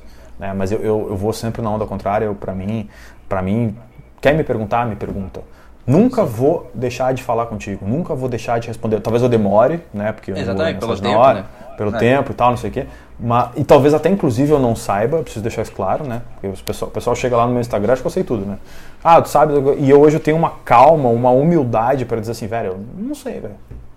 Ah, É mas tu é doutor falar. em matemática. Tu é doutor em matemática. Tudo bem? É, sou, mas tem coisa que eu não sei. Porque quanto mais eu estudo, cara, mais eu tenho certeza que eu nunca vou saber tudo. Isso é óbvio, pra mim já, já virou uma coisa muito óbvia. Então, assim, eu mais descubro que existem coisas novas para serem estudadas. Então, a proporção daquilo que eu sei para aquilo que eu sei que pode ser estudado. Então, se eu, fiz- se eu começar a fazer o percentual do que eu sei em relação ao que eu acho que pode ser estudado, o percentual das coisas que eu sei é sempre cada vez menor. Ou Então, vou assim. graduação, né? Só saber Exato, entendeu? Então, assim, Então, assim, eu vejo muito isso nos alunos de pós-graduação da própria matemática. Os caras têm vergonha de dizer que não sabe. Uma vergonha uhum. absurda. Porque eles pensam, ah, não posso, Deus o livre, o professor pensar que eu não sei. É, aí depois ele vai ser banca de um concurso e não sei o quê. E, pá, como é que ele vai achar? Vai querer que eu entre aqui se eu não sei? Eu, eu dou risada disso, porque bah, o máximo que eu vou Sim. pensar se tu não souber algum negócio é pensar que tu é um ser humano, velho. O máximo uhum. que eu vou pensar. no teto. Tem, no teto é o ser humano, entendeu? Acabou. Não tem o que fazer. Mas é, é isso que eu ia falar. Uh, não, tem muito disso nas exatas, mas daí volta o que a gente falou, né? De, a pessoa tá com a mente aberta a fazer isso. Ah, por exemplo, tu te chamou de kamikaze, e eu uhum. meio que sempre fui assim no sentido de fazer várias coisas ao mesmo tempo. E isso também gera uma indecisão em focar em uma, né? Que agora claro. que eu venho tendo mais maturidade nesse sentido, de, por exemplo, antes eu pensava, cara, por que, que eu vou me especializar em algo? Tipo, eu vou estar tá deixando de fazer conexões com outras coisas que podem ter. Que pra mim tudo tá conectado, só que a gente não enxerga, é um ponto de vista ali. Só falta a gente mudar o ponto de vista e enxergar que as coisas estão conectadas. Pra que, que eu vou me especializar numa, me afunilar num conhecimento, sendo que eu posso abranger vários e fazer ligações com esses? Só que agora eu tô tendo a claro. maturidade. Isso é o que eu pensava antes, né? Sim, sim. Agora eu tô tendo a maturidade de. Tá, eu tenho que ter uma base geral, assim, um pouco de tudo mas eu tenho que me aperfeiçoar em algo e fazer umas conexões pequenas. Se eu abranger tudo, eu nunca vou focar em alguma coisa. E Exato. só agora que tá dando esse insight, uhum, tipo, uhum. ah, eu vou fazer um pouco de tudo, não vai dar certo. Tem que focar numa coisa. Mas não se fechar nessa coisa. É Exatamente. um equilíbrio. É, foco é diferente de, de, de, A palavra que eu busco talvez seja cegueira. Não, não é bem isso, né? Foco é uma coisa, né? É, é, é uma energia que tu coloca numa, numa determinada uhum. coisa. Mas isso não necessariamente tem que ser assim um fechamento total para as demais. É mais ou menos isso Exatamente. que quer dizer. É, me faltou a palavra aqui para dizer, mas enfim, foco é diferente dessa outra palavra que eu não achei, que queria dizer assim, é. mas enfim, é, é, isso. Então as pessoas têm que ter isso muito claro na cabeça, assim, que não tem problema ter ideia, não tem problema tu estar tá aberto a outras coisas, inclusive deve, mas é bom ter foco ao mesmo tempo, né? E, enfim, uhum. é isso. E que nem tu comentou, por exemplo, eu não sei se é um, um aspecto da exatas, mas normalmente as pessoas são muito fechadas na exatas. E na humanas eu, eu vejo que é um pouquinho mais aberto, assim, por haver já, por exemplo, uh, incitado as pessoas que estão fazendo humanas, incitar esses alunos a pensarem e desconstruir. Tipo, tu entrou na faculdade de uma faculdade de humanas, eles já estão te ensinando a, a ter essa mente aberta, a conversar, a abrir opiniões. E eu vejo na licenciatura que não, tipo, eles continuam mostrando o que já vem sendo, tipo, 50 anos, 60 anos atrás. Uhum. E a, recém tá mudando, tipo. Que nem a gente comentou, mas é muito novo. Sei lá, tem 70 anos no Instituto de Física ali da URGS. Uhum. É tudo muito recente. Tipo, 60 Sim. anos, olha que, tudo que mudou. Imagina daqui 50 anos. Como é que não vai Exato. ser? É muito louco isso. É muito louco, é muito louco. É, mas, é, mas assim, é normal isso, cara. É, infelizmente é normal. Agora, por que, que é mais fechado em exatas, eu não sei te dizer. Mas é, eu, eu, eu reconheço que é. Assim, de uma maneira geral. Quando eu, tanto na época que eu era aluno, eu já reconhecia isso. Já tá? era assim também? É, já era assim também. De conhecer, é, sei lá, conhecer um, um, colega do meu curso, ou conhecer um, uma pessoa que era de um outro curso ali, que também fazia graduação. Sempre foi assim né? As famosas festinhas da URGS, né? Então tu olhava os caras assim mais quietinho num canto, ó, lá são 10 atos. Então assim, tipo, é, isso para tudo, sabe? É, né? enfim. Então tem um pouco disso, né? Mas eu, eu, realmente não sei te dizer por quê, né? O que eu sei é que talvez a, a, a, alguns cursos de humanas, e aqui é um chute, tá? Chute, hum. chute total, porque eu realmente não sei. Talvez alguns treinamentos nos cursos de humanas já, já te treinem de uma maneira diferente. Talvez seja isso que tinha falado antes. Mas. É, pode ser, eu posso estar falando Pode ser. Mas assim, a gente não, não, realmente não tem. Por exemplo, né? Eu fiz um podcast com a Márcia, que é professora lá da URGS, tá? E ela me explicou um negócio, ela disse um negócio que, enfim, eu já sabia, mas ela, ela colocou a visão dela, eu, eu concordei, que é muito disso. Ela disse assim, a, o pessoal que faz exatas, tá? Ela, ela, ela não quis generalizar, mas enfim, o que ela quis é que a maioria, né? É, o pessoal que faz exatas é, foca tanto na matéria, na pesquisa, no, no, na, na, na técnica propriamente dita, né? Que quando chega num, num, cargo de professor de uma universidade, que é o caso dela e o caso meu, muitas coisas a gente não sabe fazer. Por exemplo, a gente não sabe fazer o marketing de um artigo que foi premiado. Vamos supor, a Márcia, por exemplo, é uma pessoa na física lá extremamente premiada. Então a Márcia che chegou num momento que ela, pô, o artigo foi premiado lá na convenção da Europa, lá não sei do que, que no caso dela foi mesmo, e ela não sabia como fazer isso com marketing. Porque, pô, cara, aquilo é um troféu para ela. Cara, ela é foda, sabe? E tipo, ela não sabia. E ela me explicou isso. Ela disse, cara, a gente não é treinado para isso. Ela disse para mim. A gente, a gente é treinado para saber física, física, física, física o tempo todo. Exatamente. E no caso da matemática é a mesma coisa. Matemática, matemática, sabe? Então, tipo assim, às vezes tu não sabe nem ligar para uma pessoa. Tu não sabe mandar um e-mail, conversar. Assim, quando eu digo não sabe é um exagero. que eu quero dizer assim, não tem essa, essa facilidade, esse dom. É, e aí ela fez uma conexão com os cargos, os cargos iguais aos nossos, só que na Europa. Por exemplo, o professor na Europa, é, ele não faz nada, ele só faz a pesquisa. Quem é que marca a viagem dele para o congresso? Eles têm uma secretária. Um assessor. Tipo, é. Um assessor, não sei o quê. A gente não tem nada, a gente tem que fazer tudo. Só que ao mesmo tempo que a gente tem que fazer tudo, a gente não foi treinado para fazer isso tudo. Né? Uhum. Então, assim, tem, tem uma coisa disso. É, tentando fazer uma conexão com o que você está falando, eu, eu, acho que os estudantes, de, seja de graduação, pós-graduação, de exatas, eles são desde muito cedo, cara, é, é, talvez de maneira implícita, tá, ensinados que o que importa é só estudar matemática, matemática, matemática, ou no caso da física, física, física, Sim. assim por diante. Então talvez isso prejudique, talvez isso não, eles não estejam abertos a adquirir certas habilidades. Um último exemplo, falar em público, cara. Eu tenho um colega, cara, que imensa. imensa. Eu tenho um colega, cara, que, que assim tem pesquisa foda, sabe fazer um monte de coisa, assim, um baita pesquisador, não sabe dar um oi em público direito. Porque ele não foi treinado para isso. Não quer dizer que não é questão de dom, tá? Eu também não sabia Sim, fazer é isso um dia. É prática. É habilidade, é prática. Eu cheguei lá para dar uma palestra no Japão, uhum. né? Eu já é, todo cagado, eu olhei assim para a plateia, aqueles caras tudo de olho puxado, de terno na minha frente, assim, eu, pardon, subiu um frio na barriga, nervosismo, assim, nervosismo assim, e cara, é, é ali, é na marra, é na hora, entendeu? É a prática, não teve um curso disso, uhum. não teve, sabe? Então é isso. Eu acho que a gente é forçado, de certa forma, né? E alguns mesmos forçados, eles não acabam não, não, não adquirindo ou até nem querendo. Aí entra de novo a história de ser aberto ou não. É. Uhum. E outra coisa, explique pra gente, uh, numa linguagem leiga, o que que tu faz na tua pesquisa. Vamos lá. Eu. Não, eu tô. Eu, eu tô então, isso é uma coisa que eu tô. É uma excelente pergunta, porque o link que a gente estava falando é perfeito. Isso é uma coisa que eu também tenho treinado. Eu tenho estado uhum. mais aberto a falar. Porque o que acontece? É, é natural que as pessoas venham sem saber absolutamente nada de matemática ou de física do nível que eu trabalho, às vezes nem do nível do ensino médio, e me perguntam o que eu faço. Então eu cada vez tenho treinado mais para falar isso de uma maneira assim, com uma linguagem cada vez mais simples, né? Então assim, toda vez que alguém me pergunta isso e diz e pergunta desse jeito que tu perguntou, pô, uhum. como se fosse para um leigo. Cara, eu adoro a pergunta porque é mais um treino que eu vou ter. É mais um desafio, vamos lá.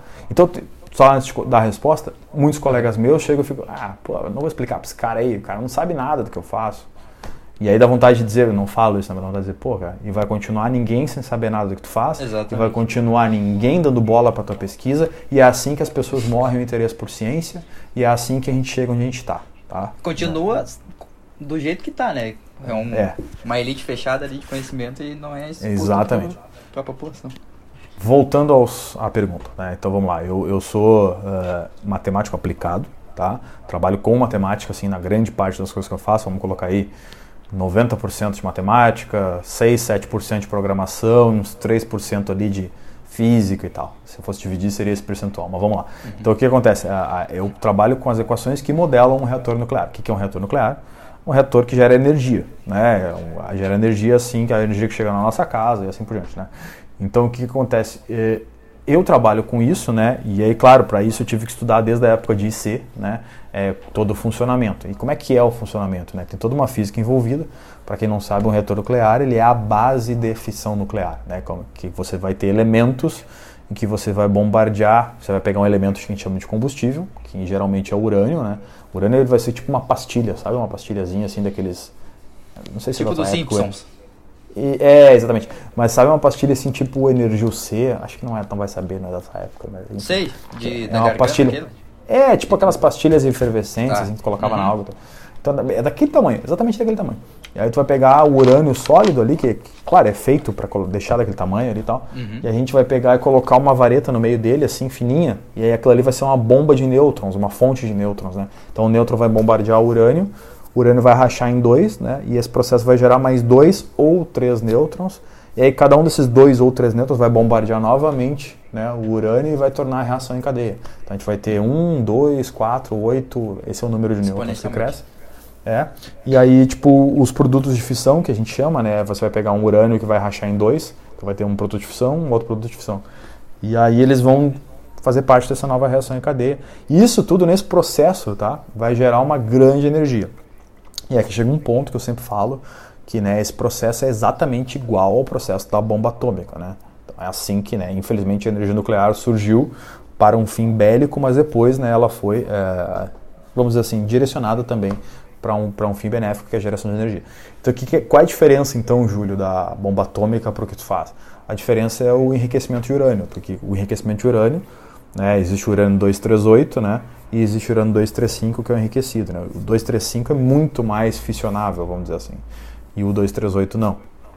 Então, quando a gente faz energia num reator nuclear, a gente usa o combustível como sendo urânio 238 na base de 95%, e o urânio enriquecido apenas 5%, que é para ajudar a acelerar um pouco a fissão. Né?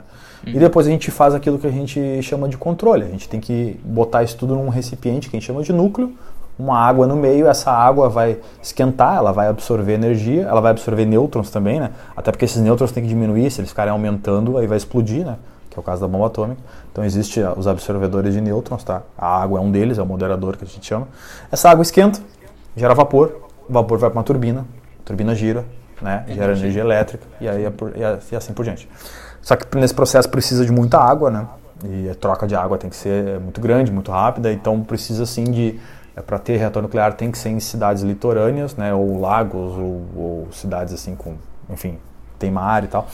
E basicamente isso. Então, o meu trabalho, o que, que ele é? Ele é calcular as equações que modelam o núcleo de um reator basicamente com relação à população de nêutrons. Então eu vou calcular o fluxo desses nêutrons, a densidade, se o nêutron está baixando e tal. Então para isso tem equações matemáticas que modelam. E é isso que a gente faz, né? Bom, a, a, só para dar uma ideia, né, o, a, bomba atômica, a, a, bomba atômica, ela, ao invés de ter 5% de urânio enriquecido, ela tem 90% de urânio enriquecido. Que é para uhum. explodir mesmo, né? Então essa é a grande diferença. Uma vez eu dei uma palestra, até foi na URGS essa palestra, e aí é, era para os bichos da matemática. E aí tinha uma mulher que era bicho da matemática, mas ela já tinha feito engenharia de energia. Uhum. Eu notei que ela era, é, eu vi que ela era um pouco mais velha, um pouco mais experiente, assim, mas enfim, não falei nada, dei a palestra. E aí no final ela, ela fez uma crítica. Ela disse assim: Ah, é, não gostaria que tu. Ela, como é que ela falou assim? Ah, ela falou assim: acho, acho interessante que tu não compare com a bomba atômica, porque isso pode ser um desserviço à energia nuclear. Aí eu né, educadamente discordei dela e falei que era, era a maneira mais fácil e rápida de eu chamar atenção para o processo e depois explicar, como eu expliquei agora, que ele é diferente, que existe todo, né, o, a questão do enriquecimento de urânio. E é por é isso que eu trabalho. Né? Então tem toda uma questão, a minha área é muito polêmica, André. É uma área política, uma área que envolve, bater uma história assim muito legal. É, eu poderia aqui falar horas sobre a política da engenharia nuclear, da energia nuclear, uhum. como, como de maneira geral, assim, né? E que é até é uma coisa que eu tenho lido mais ultimamente. Mas eu, eu sou um matemático, né? Eu me limito a, ao meu cargo de matemático de tentar fazer esses modelos e tal e assim por diante. Então existem várias coisas, tá? Existe esse cálculo fluxo, existe tipo de reator diferente, todas essas coisas que envolvem, aí tudo muda matematicamente dentro daquelas equações que calcula. Cada variável tu vai calculando para ver se extrapola ou não, tipo, ver se é seguro fazer isso. Isso, isso. A gente, assim a ideia, é, a ideia do nosso cálculo é sempre ter um, um fluxo de nêutrons que decai com o tempo, uhum. que decai no espaço, decai no tempo, como se tivesse uma uma fonte que é tipo, vou pegar uma caneta aqui para exemplificar, tem uma fonte, eu ia pegando coisa para exemplificar e o cara que está escutando o podcast não vai ver, mas enfim.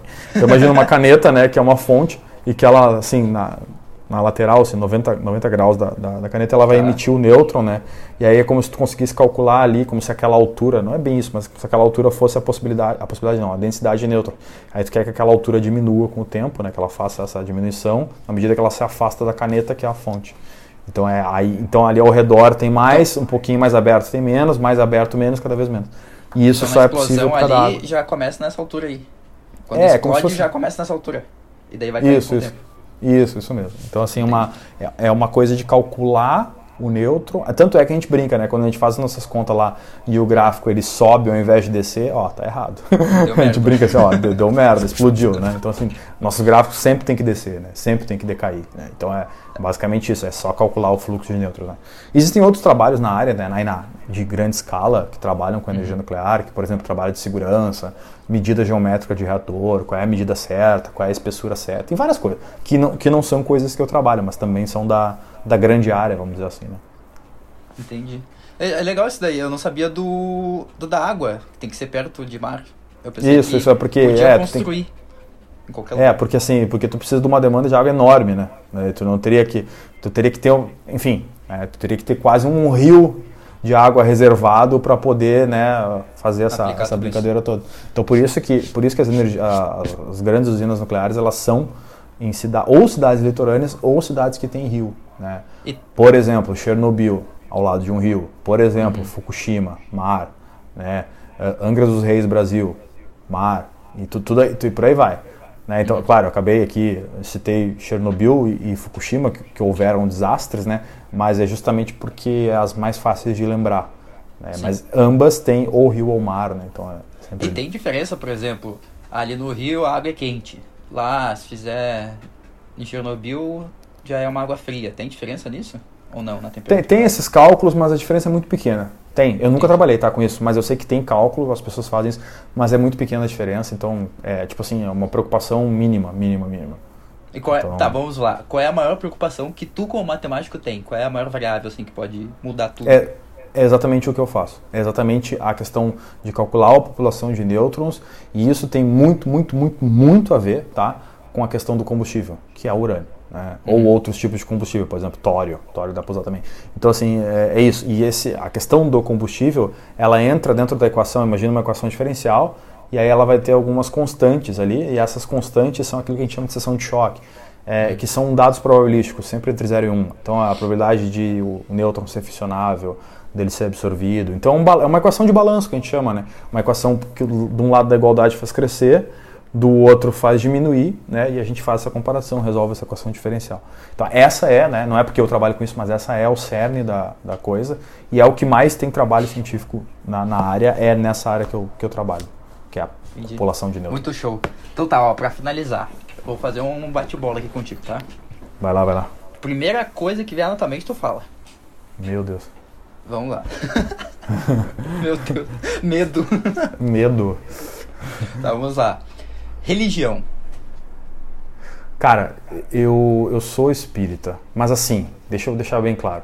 Eu não sou praticante de nada. Eu já tentei ser católico, tentei ser, ser espírita. Hoje eu diria que eu sou mais espírita por uma questão de concordância, mas assim, praticante, tipo, zero. Até me envergonho disso, porque, tipo, é, até tenho vontade, sinceramente, André, de dizer que sou ateu por não praticar.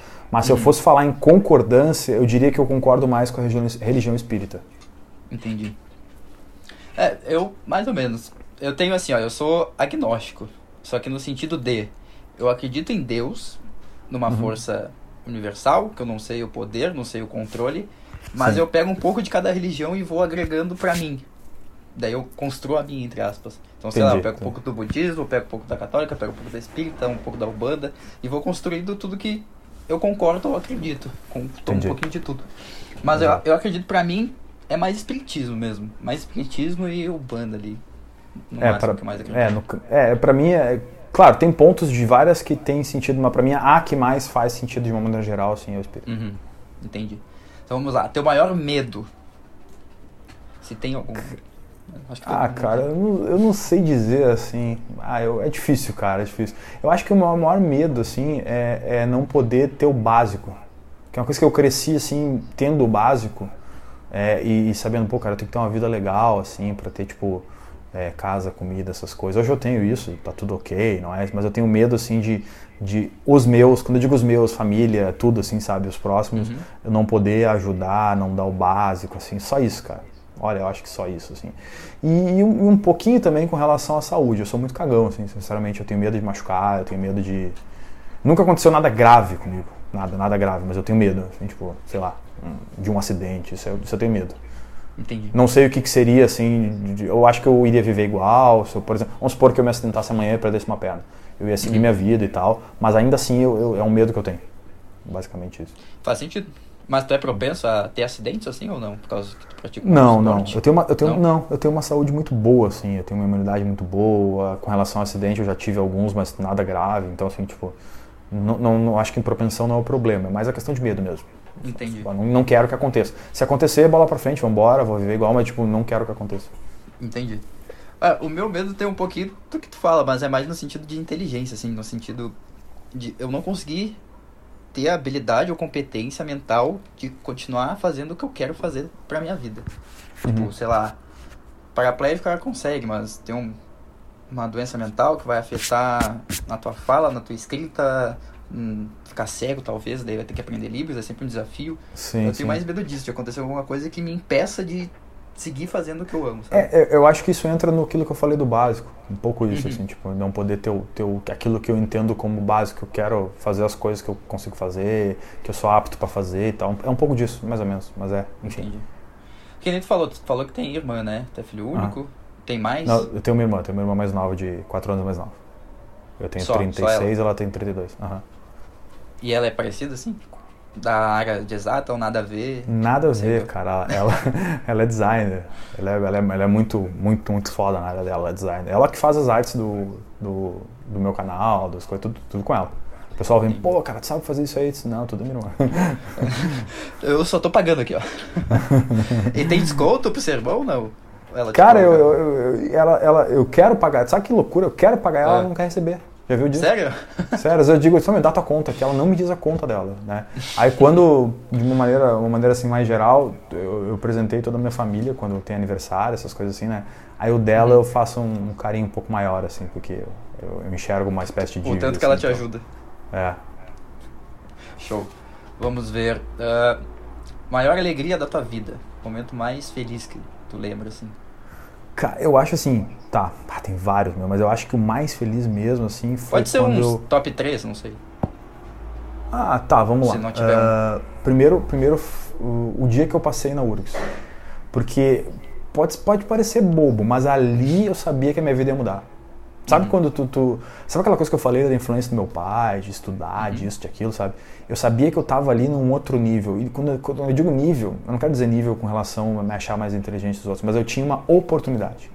Tipo, pá, agora eu tô numa universidade Que nem todo mundo fera, tem. que nem todo mundo tem. Uhum. Agora depende só de mim, entendeu? E tipo, pô, foi difícil entrar, fez escola pública, mas agora passou. Então, tipo, cara, um dia eu tomei um porre, velho. Um- meu pai tava junto comigo, tomou porre junto, assim, a gente foi pra o bar do Chiru ali na, na frente da. É Chiru que chama? Não, é Chiru, acho que é. Na frente da economia ali, enfim. Não conheço. Mas, É, enfim, tem um bar ali que, que os universitários. O outro foi quando eu passei no concurso, né? Que eu, que eu, que eu tive certeza que eu ia entrar, fui chamado que eu assinei. O dia que eu assinei o documento, 26 de junho de 2017.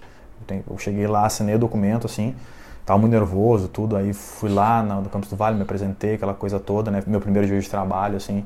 Que aí tu tem aquela sensação assim, tá, agora deu, né? Aí quando eu cheguei em casa, assim, cara, eu destruí em lágrimas chorando. Assim, lágrimas de alegria, né, no caso, tipo, pô, cara, foi foda. Mas deu, Uhum. cheguei, assim e tal. E, Isso cara, quando entrou. assim, é, isso quando eu entrei como professor, né? É, Ah, esse, é o top, esse é o top 2, né? O segundo, né? Que eu acho, assim, que, que, que muda.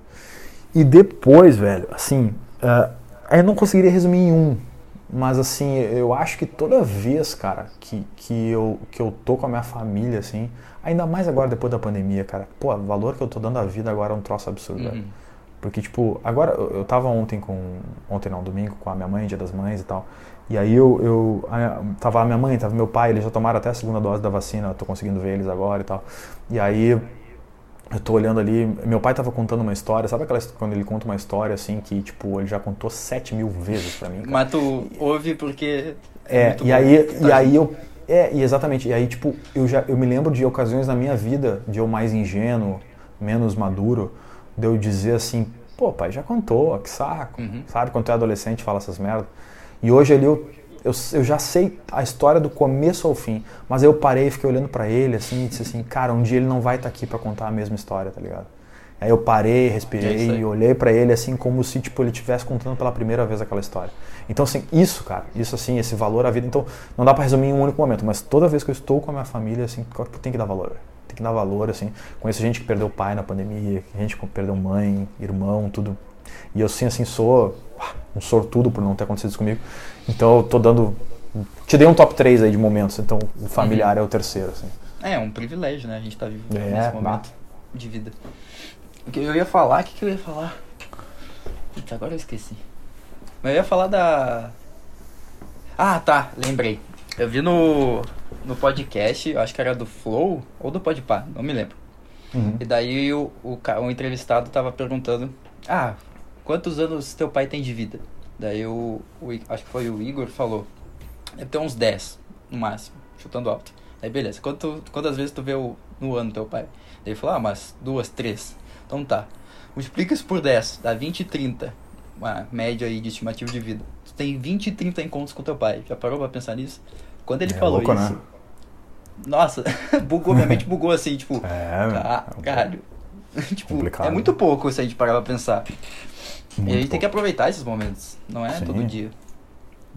Total, total. Ah, é, agora, rapidinho aqui, eu, essa semana tá, o meu prédio que tem obras, né? Então tá, tá Uhum. difícil de trabalhar, gravar aula, precisa de silêncio e tal. Eu liguei pros meus pais e falei assim, eu tô indo trabalhar aí, né? Porque aí tem silêncio e tal, não sei o quê. Cara, eles amaram, eu tô duas semanas indo lá, eles me recebem assim, com um cafezinho feito, assim, cara, me dão almoço, como se tipo o filho tivesse voltado a casa, né? Muito Uhum. engraçado. E cara, eu tô curtindo um monte. É, tô curtindo um monte, assim, cara, curtindo um monte. E eles, então, eles falam. Felicidade deles, eles me abraçam quando eu vou embora e dizem assim, pá, que bom que tu veio, filho. E amanhã vem de novo e tal, não sei o que. Daí eles ficam assim. Então, as últimas duas semanas foram assim, foi bem, bem legal, bem legal mesmo. Bem diferente. Show. Ah, uma curiosidade sobre ti, que talvez ninguém saiba aí.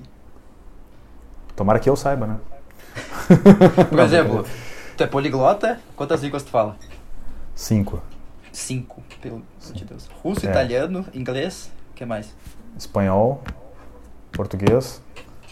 Aí tem as que eu tô aprendendo, né? Eu, na real, eu tô bem parado, mas tá tentando aprender francês, alemão.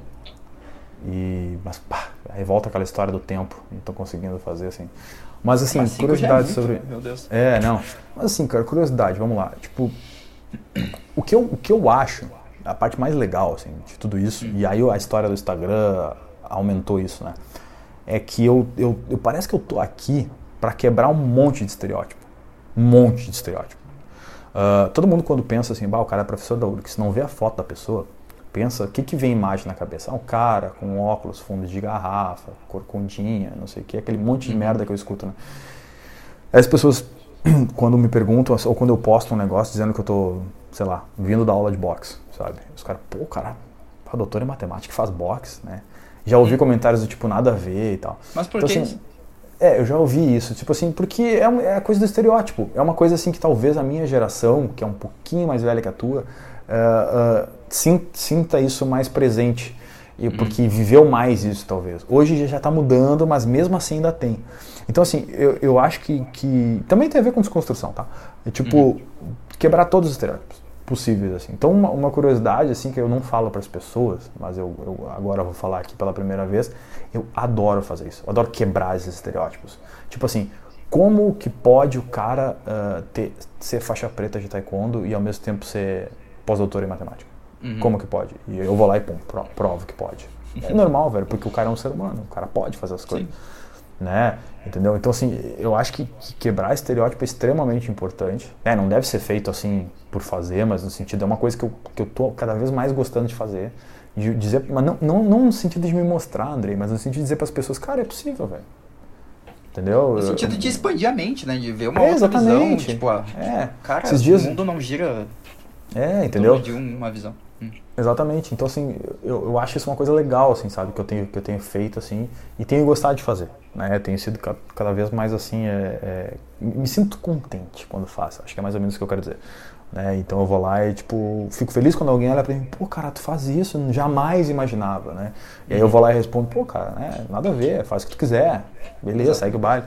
Eu já, já ouvi comentários do tipo assim, das pessoas chegarem pra mim e dizer assim, pô, cara, olha que legal, tu, é possível fazer tal e tal coisa ao mesmo tempo. Claro que é, né? Aí eu vou lá e pum, então, isso foi também uma motivação para eu, pra eu começar a humanizar um pouco mais meu perfil. De vez em quando botar mais foto minha, ou de vez em quando botar um Uhum. Das gatas. As gatas, dizer, ó, o cara é um ser humano, cara tem, inclusive estão dormindo aqui as gatas.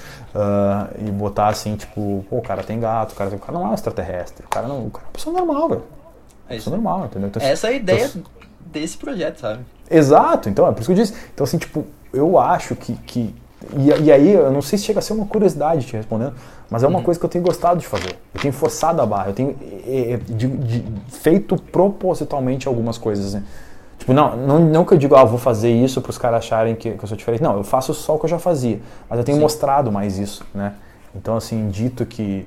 que então, por exemplo, eu, eu gosto de xadrez, né? E aí as pessoas. Faz tempo que eu não jogo até, inclusive. Aí quando eu tinha 20 anos, eu participei de um campeonato e fui vice-campeão lá, que era o municipal de, de Alvorada. E aí eu, eu até hoje mostro, brinco com o troféu e tudo, né? E aí os caras que jogam xadrez dizem, "Bom, mas como é que tu consegue, sei lá, falar cinco línguas?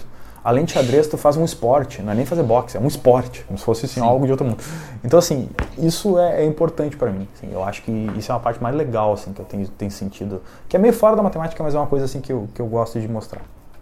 E tá, teve o Matheus aqui comentou no chat, falou assim: e quebrar esses estereótipos é muito importante pra, para nós alunos. Muitos de nós não fomos os prodígios, entre aspas, que se espera de um futuro professor universitário.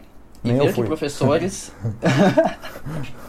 e ver que professores são normais, entre aspas, nos faz pensar que sendo normais, podemos virar professores também.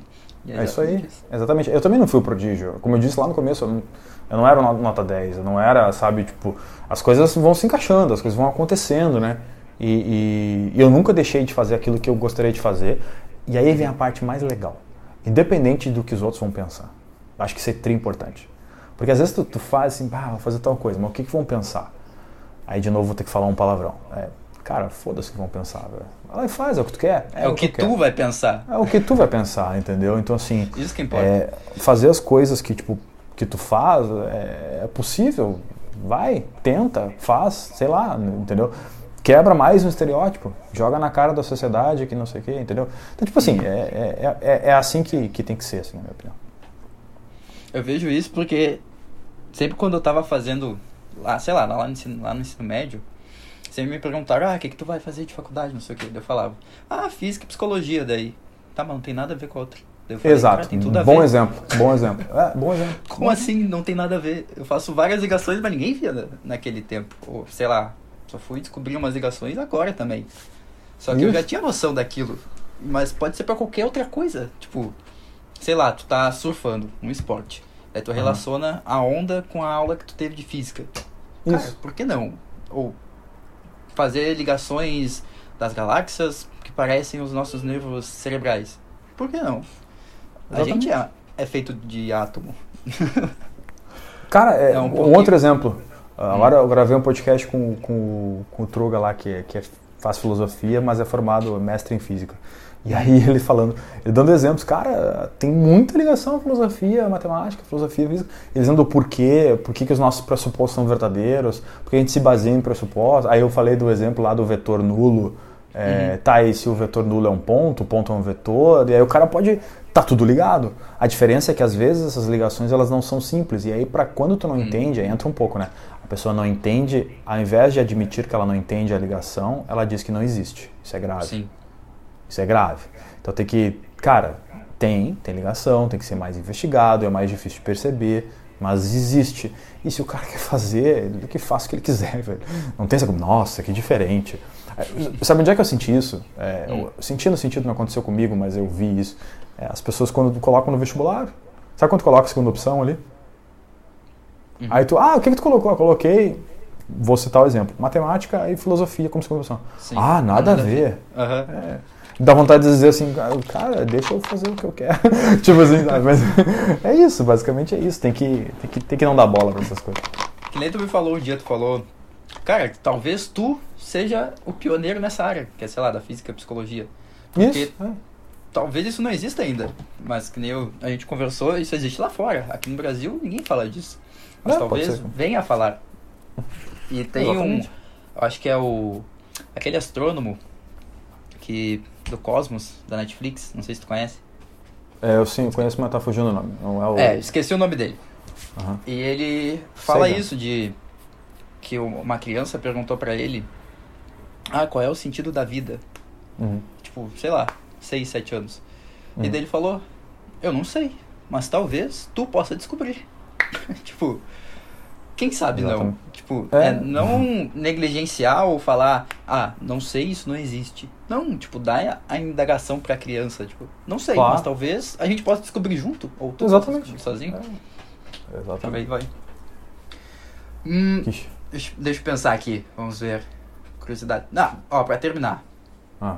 Uma mensagem que tu passaria pras pessoas ou que estão seguindo um sonho, ou que estão na graduação, ou que estão pensando em desistir de curso, ou que tá passando uma dificuldade da vida. O que que tu Aham. falaria pra essas pessoas que estão recém construindo assim? Ou tá passando por um momento de dificuldade? Não, vamos lá. Primeiro, perseverança, né? Mas assim, é, eu, eu acho que eu vou levar a mensagem que eu aprendi desde pequeno, que é tipo assim, cara, conhecimento é um troço muito foda, assim. Agreguem conhecimento, estudem muito, seja lá o que você for fazer, cara. Tem que ser uma pessoa assim que, que, que, tem, que tem que tentar ser o melhor naquilo que tu faz, né? E, e gostar, principalmente, se possível, gostar daquilo que tu faz. Mas aí tem uma outra. Dentro dessa mensagem, eu quero colocar aquilo que tu até tocou algum ponto aqui em algum momento, Uhum. que é que a gente disse ali que tipo o cara tem que ser aberto. Seja aberto, entendeu? No sentido de, cara, nunca deixe de aprender. Entendam que uma pessoa mais nova pode te ensinar. Entendam que tu pode aprender com um cara que tu, tu- uma pessoa, sei lá, tu tem 20 anos, tu pode aprender com uma Uhum. pessoa que tem 40, com uma que tem 70, tu pode aprender até com uma que tem 15. Entendeu? Tu- tu- tu- é esse tipo de coisa que eu vejo muita gente se fechar assim, tipo, Sim. eu vejo essa eu acho que o, o, o cerne da ignorância assim ele é ele é muito com relação ao fechamento da, da, da- das, de portas assim as pessoas que são ignorantes eu vejo isso muito muito muito hoje em dia com relação principalmente por ter internet essas coisas assim. Eu acho que são pessoas fechadas que que não querem dar o braço a torcer aquela coisa assim. Então não sejam esse tipo de pessoa. Eu acho que eu acho que seja só isso já seria assim um puta de um avanço sabe André? Só isso. Uhum. sério cara só isso. Tu não precisa ser doutor em matemática, que nem o Júlio, não é isso que eu tô dizendo. Eu tô dizendo que, que tu, seja lá o que tu for, esteja sempre aberto a progredir, aberto a ouvir as pessoas, entenda que crítica faz bem, essas coisas assim, e nunca deixe de estudar, cara. Estudar assim, e quando eu digo estudar, de novo, tá? Não tem que É no ser. geral. Um, é, eu digo no geral. Tipo, estudem no sentido de, tipo, não esperem nada em troca. Sabe o que, que eu vejo? Eu vejo muita gente assim, ah, eu vou fazer não sei o quê, aí eu vou fazer tal curso, aí eu vou fazer mais uma graduação, e aí eu vou ganhar 20 mil. Uhum. Qual é o objetivo da pessoa? Ela, ela não É quer só ganhar aquilo, cara. É. É, é, mas é só aquilo. É tipo assim, ela, ela enxerga aquilo como um mero meio para o, o objetivo dela que e, e que progresso pessoal tem essa pessoa. Eu conheço muita gente que tem esse salário, que tem mais do que isso de salário e tem um conhecimento tão pífio, cara. Tem um- um- uma, uma, como é que eu vou dizer assim, é, é uma coisa que beira mesmo a ignorância e não tem a ver com dinheiro, porque a pessoa tem o dinheiro, entendeu? Então eu acho que, que a gente tem que ter uma questão de objetivo e se o objetivo for você sempre estar aberto a ter conhecimento, ah, velho, como o mundo seria melhor. Nossa, como o mundo... Porque, cara, parece bobagem isso, parece um discurso meio mas romântico, não mas, é. é. verdade.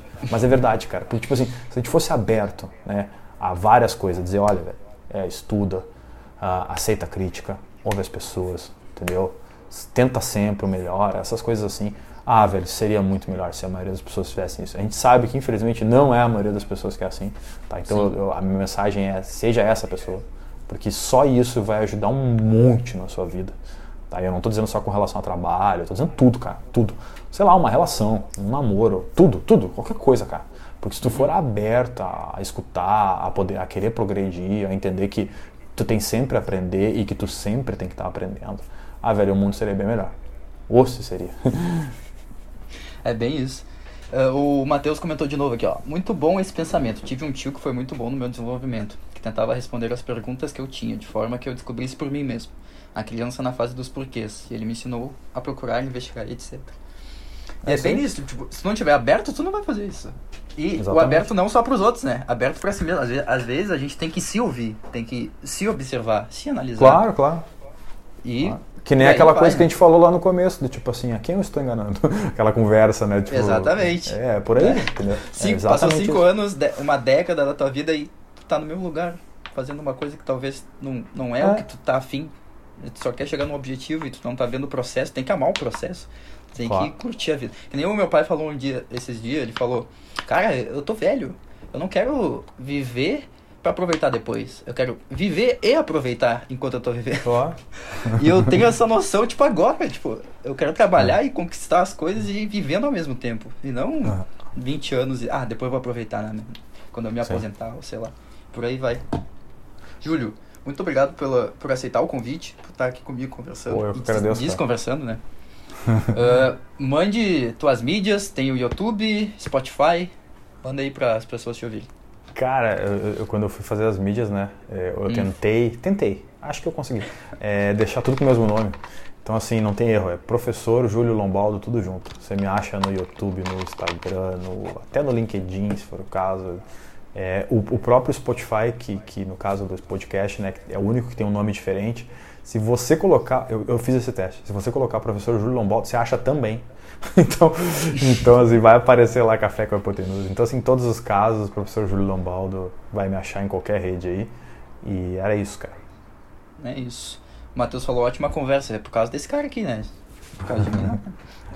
Não, não, os dois. Conversa feita com dois. Ah, tamo junto, cara. Obrigado por ter vindo e é isso aí. Valeu aí, sucesso pra ti no, sucesso Valeu. pra ti no projeto aí. Tamo Feito. junto. Até daqui a pouco. Até mais.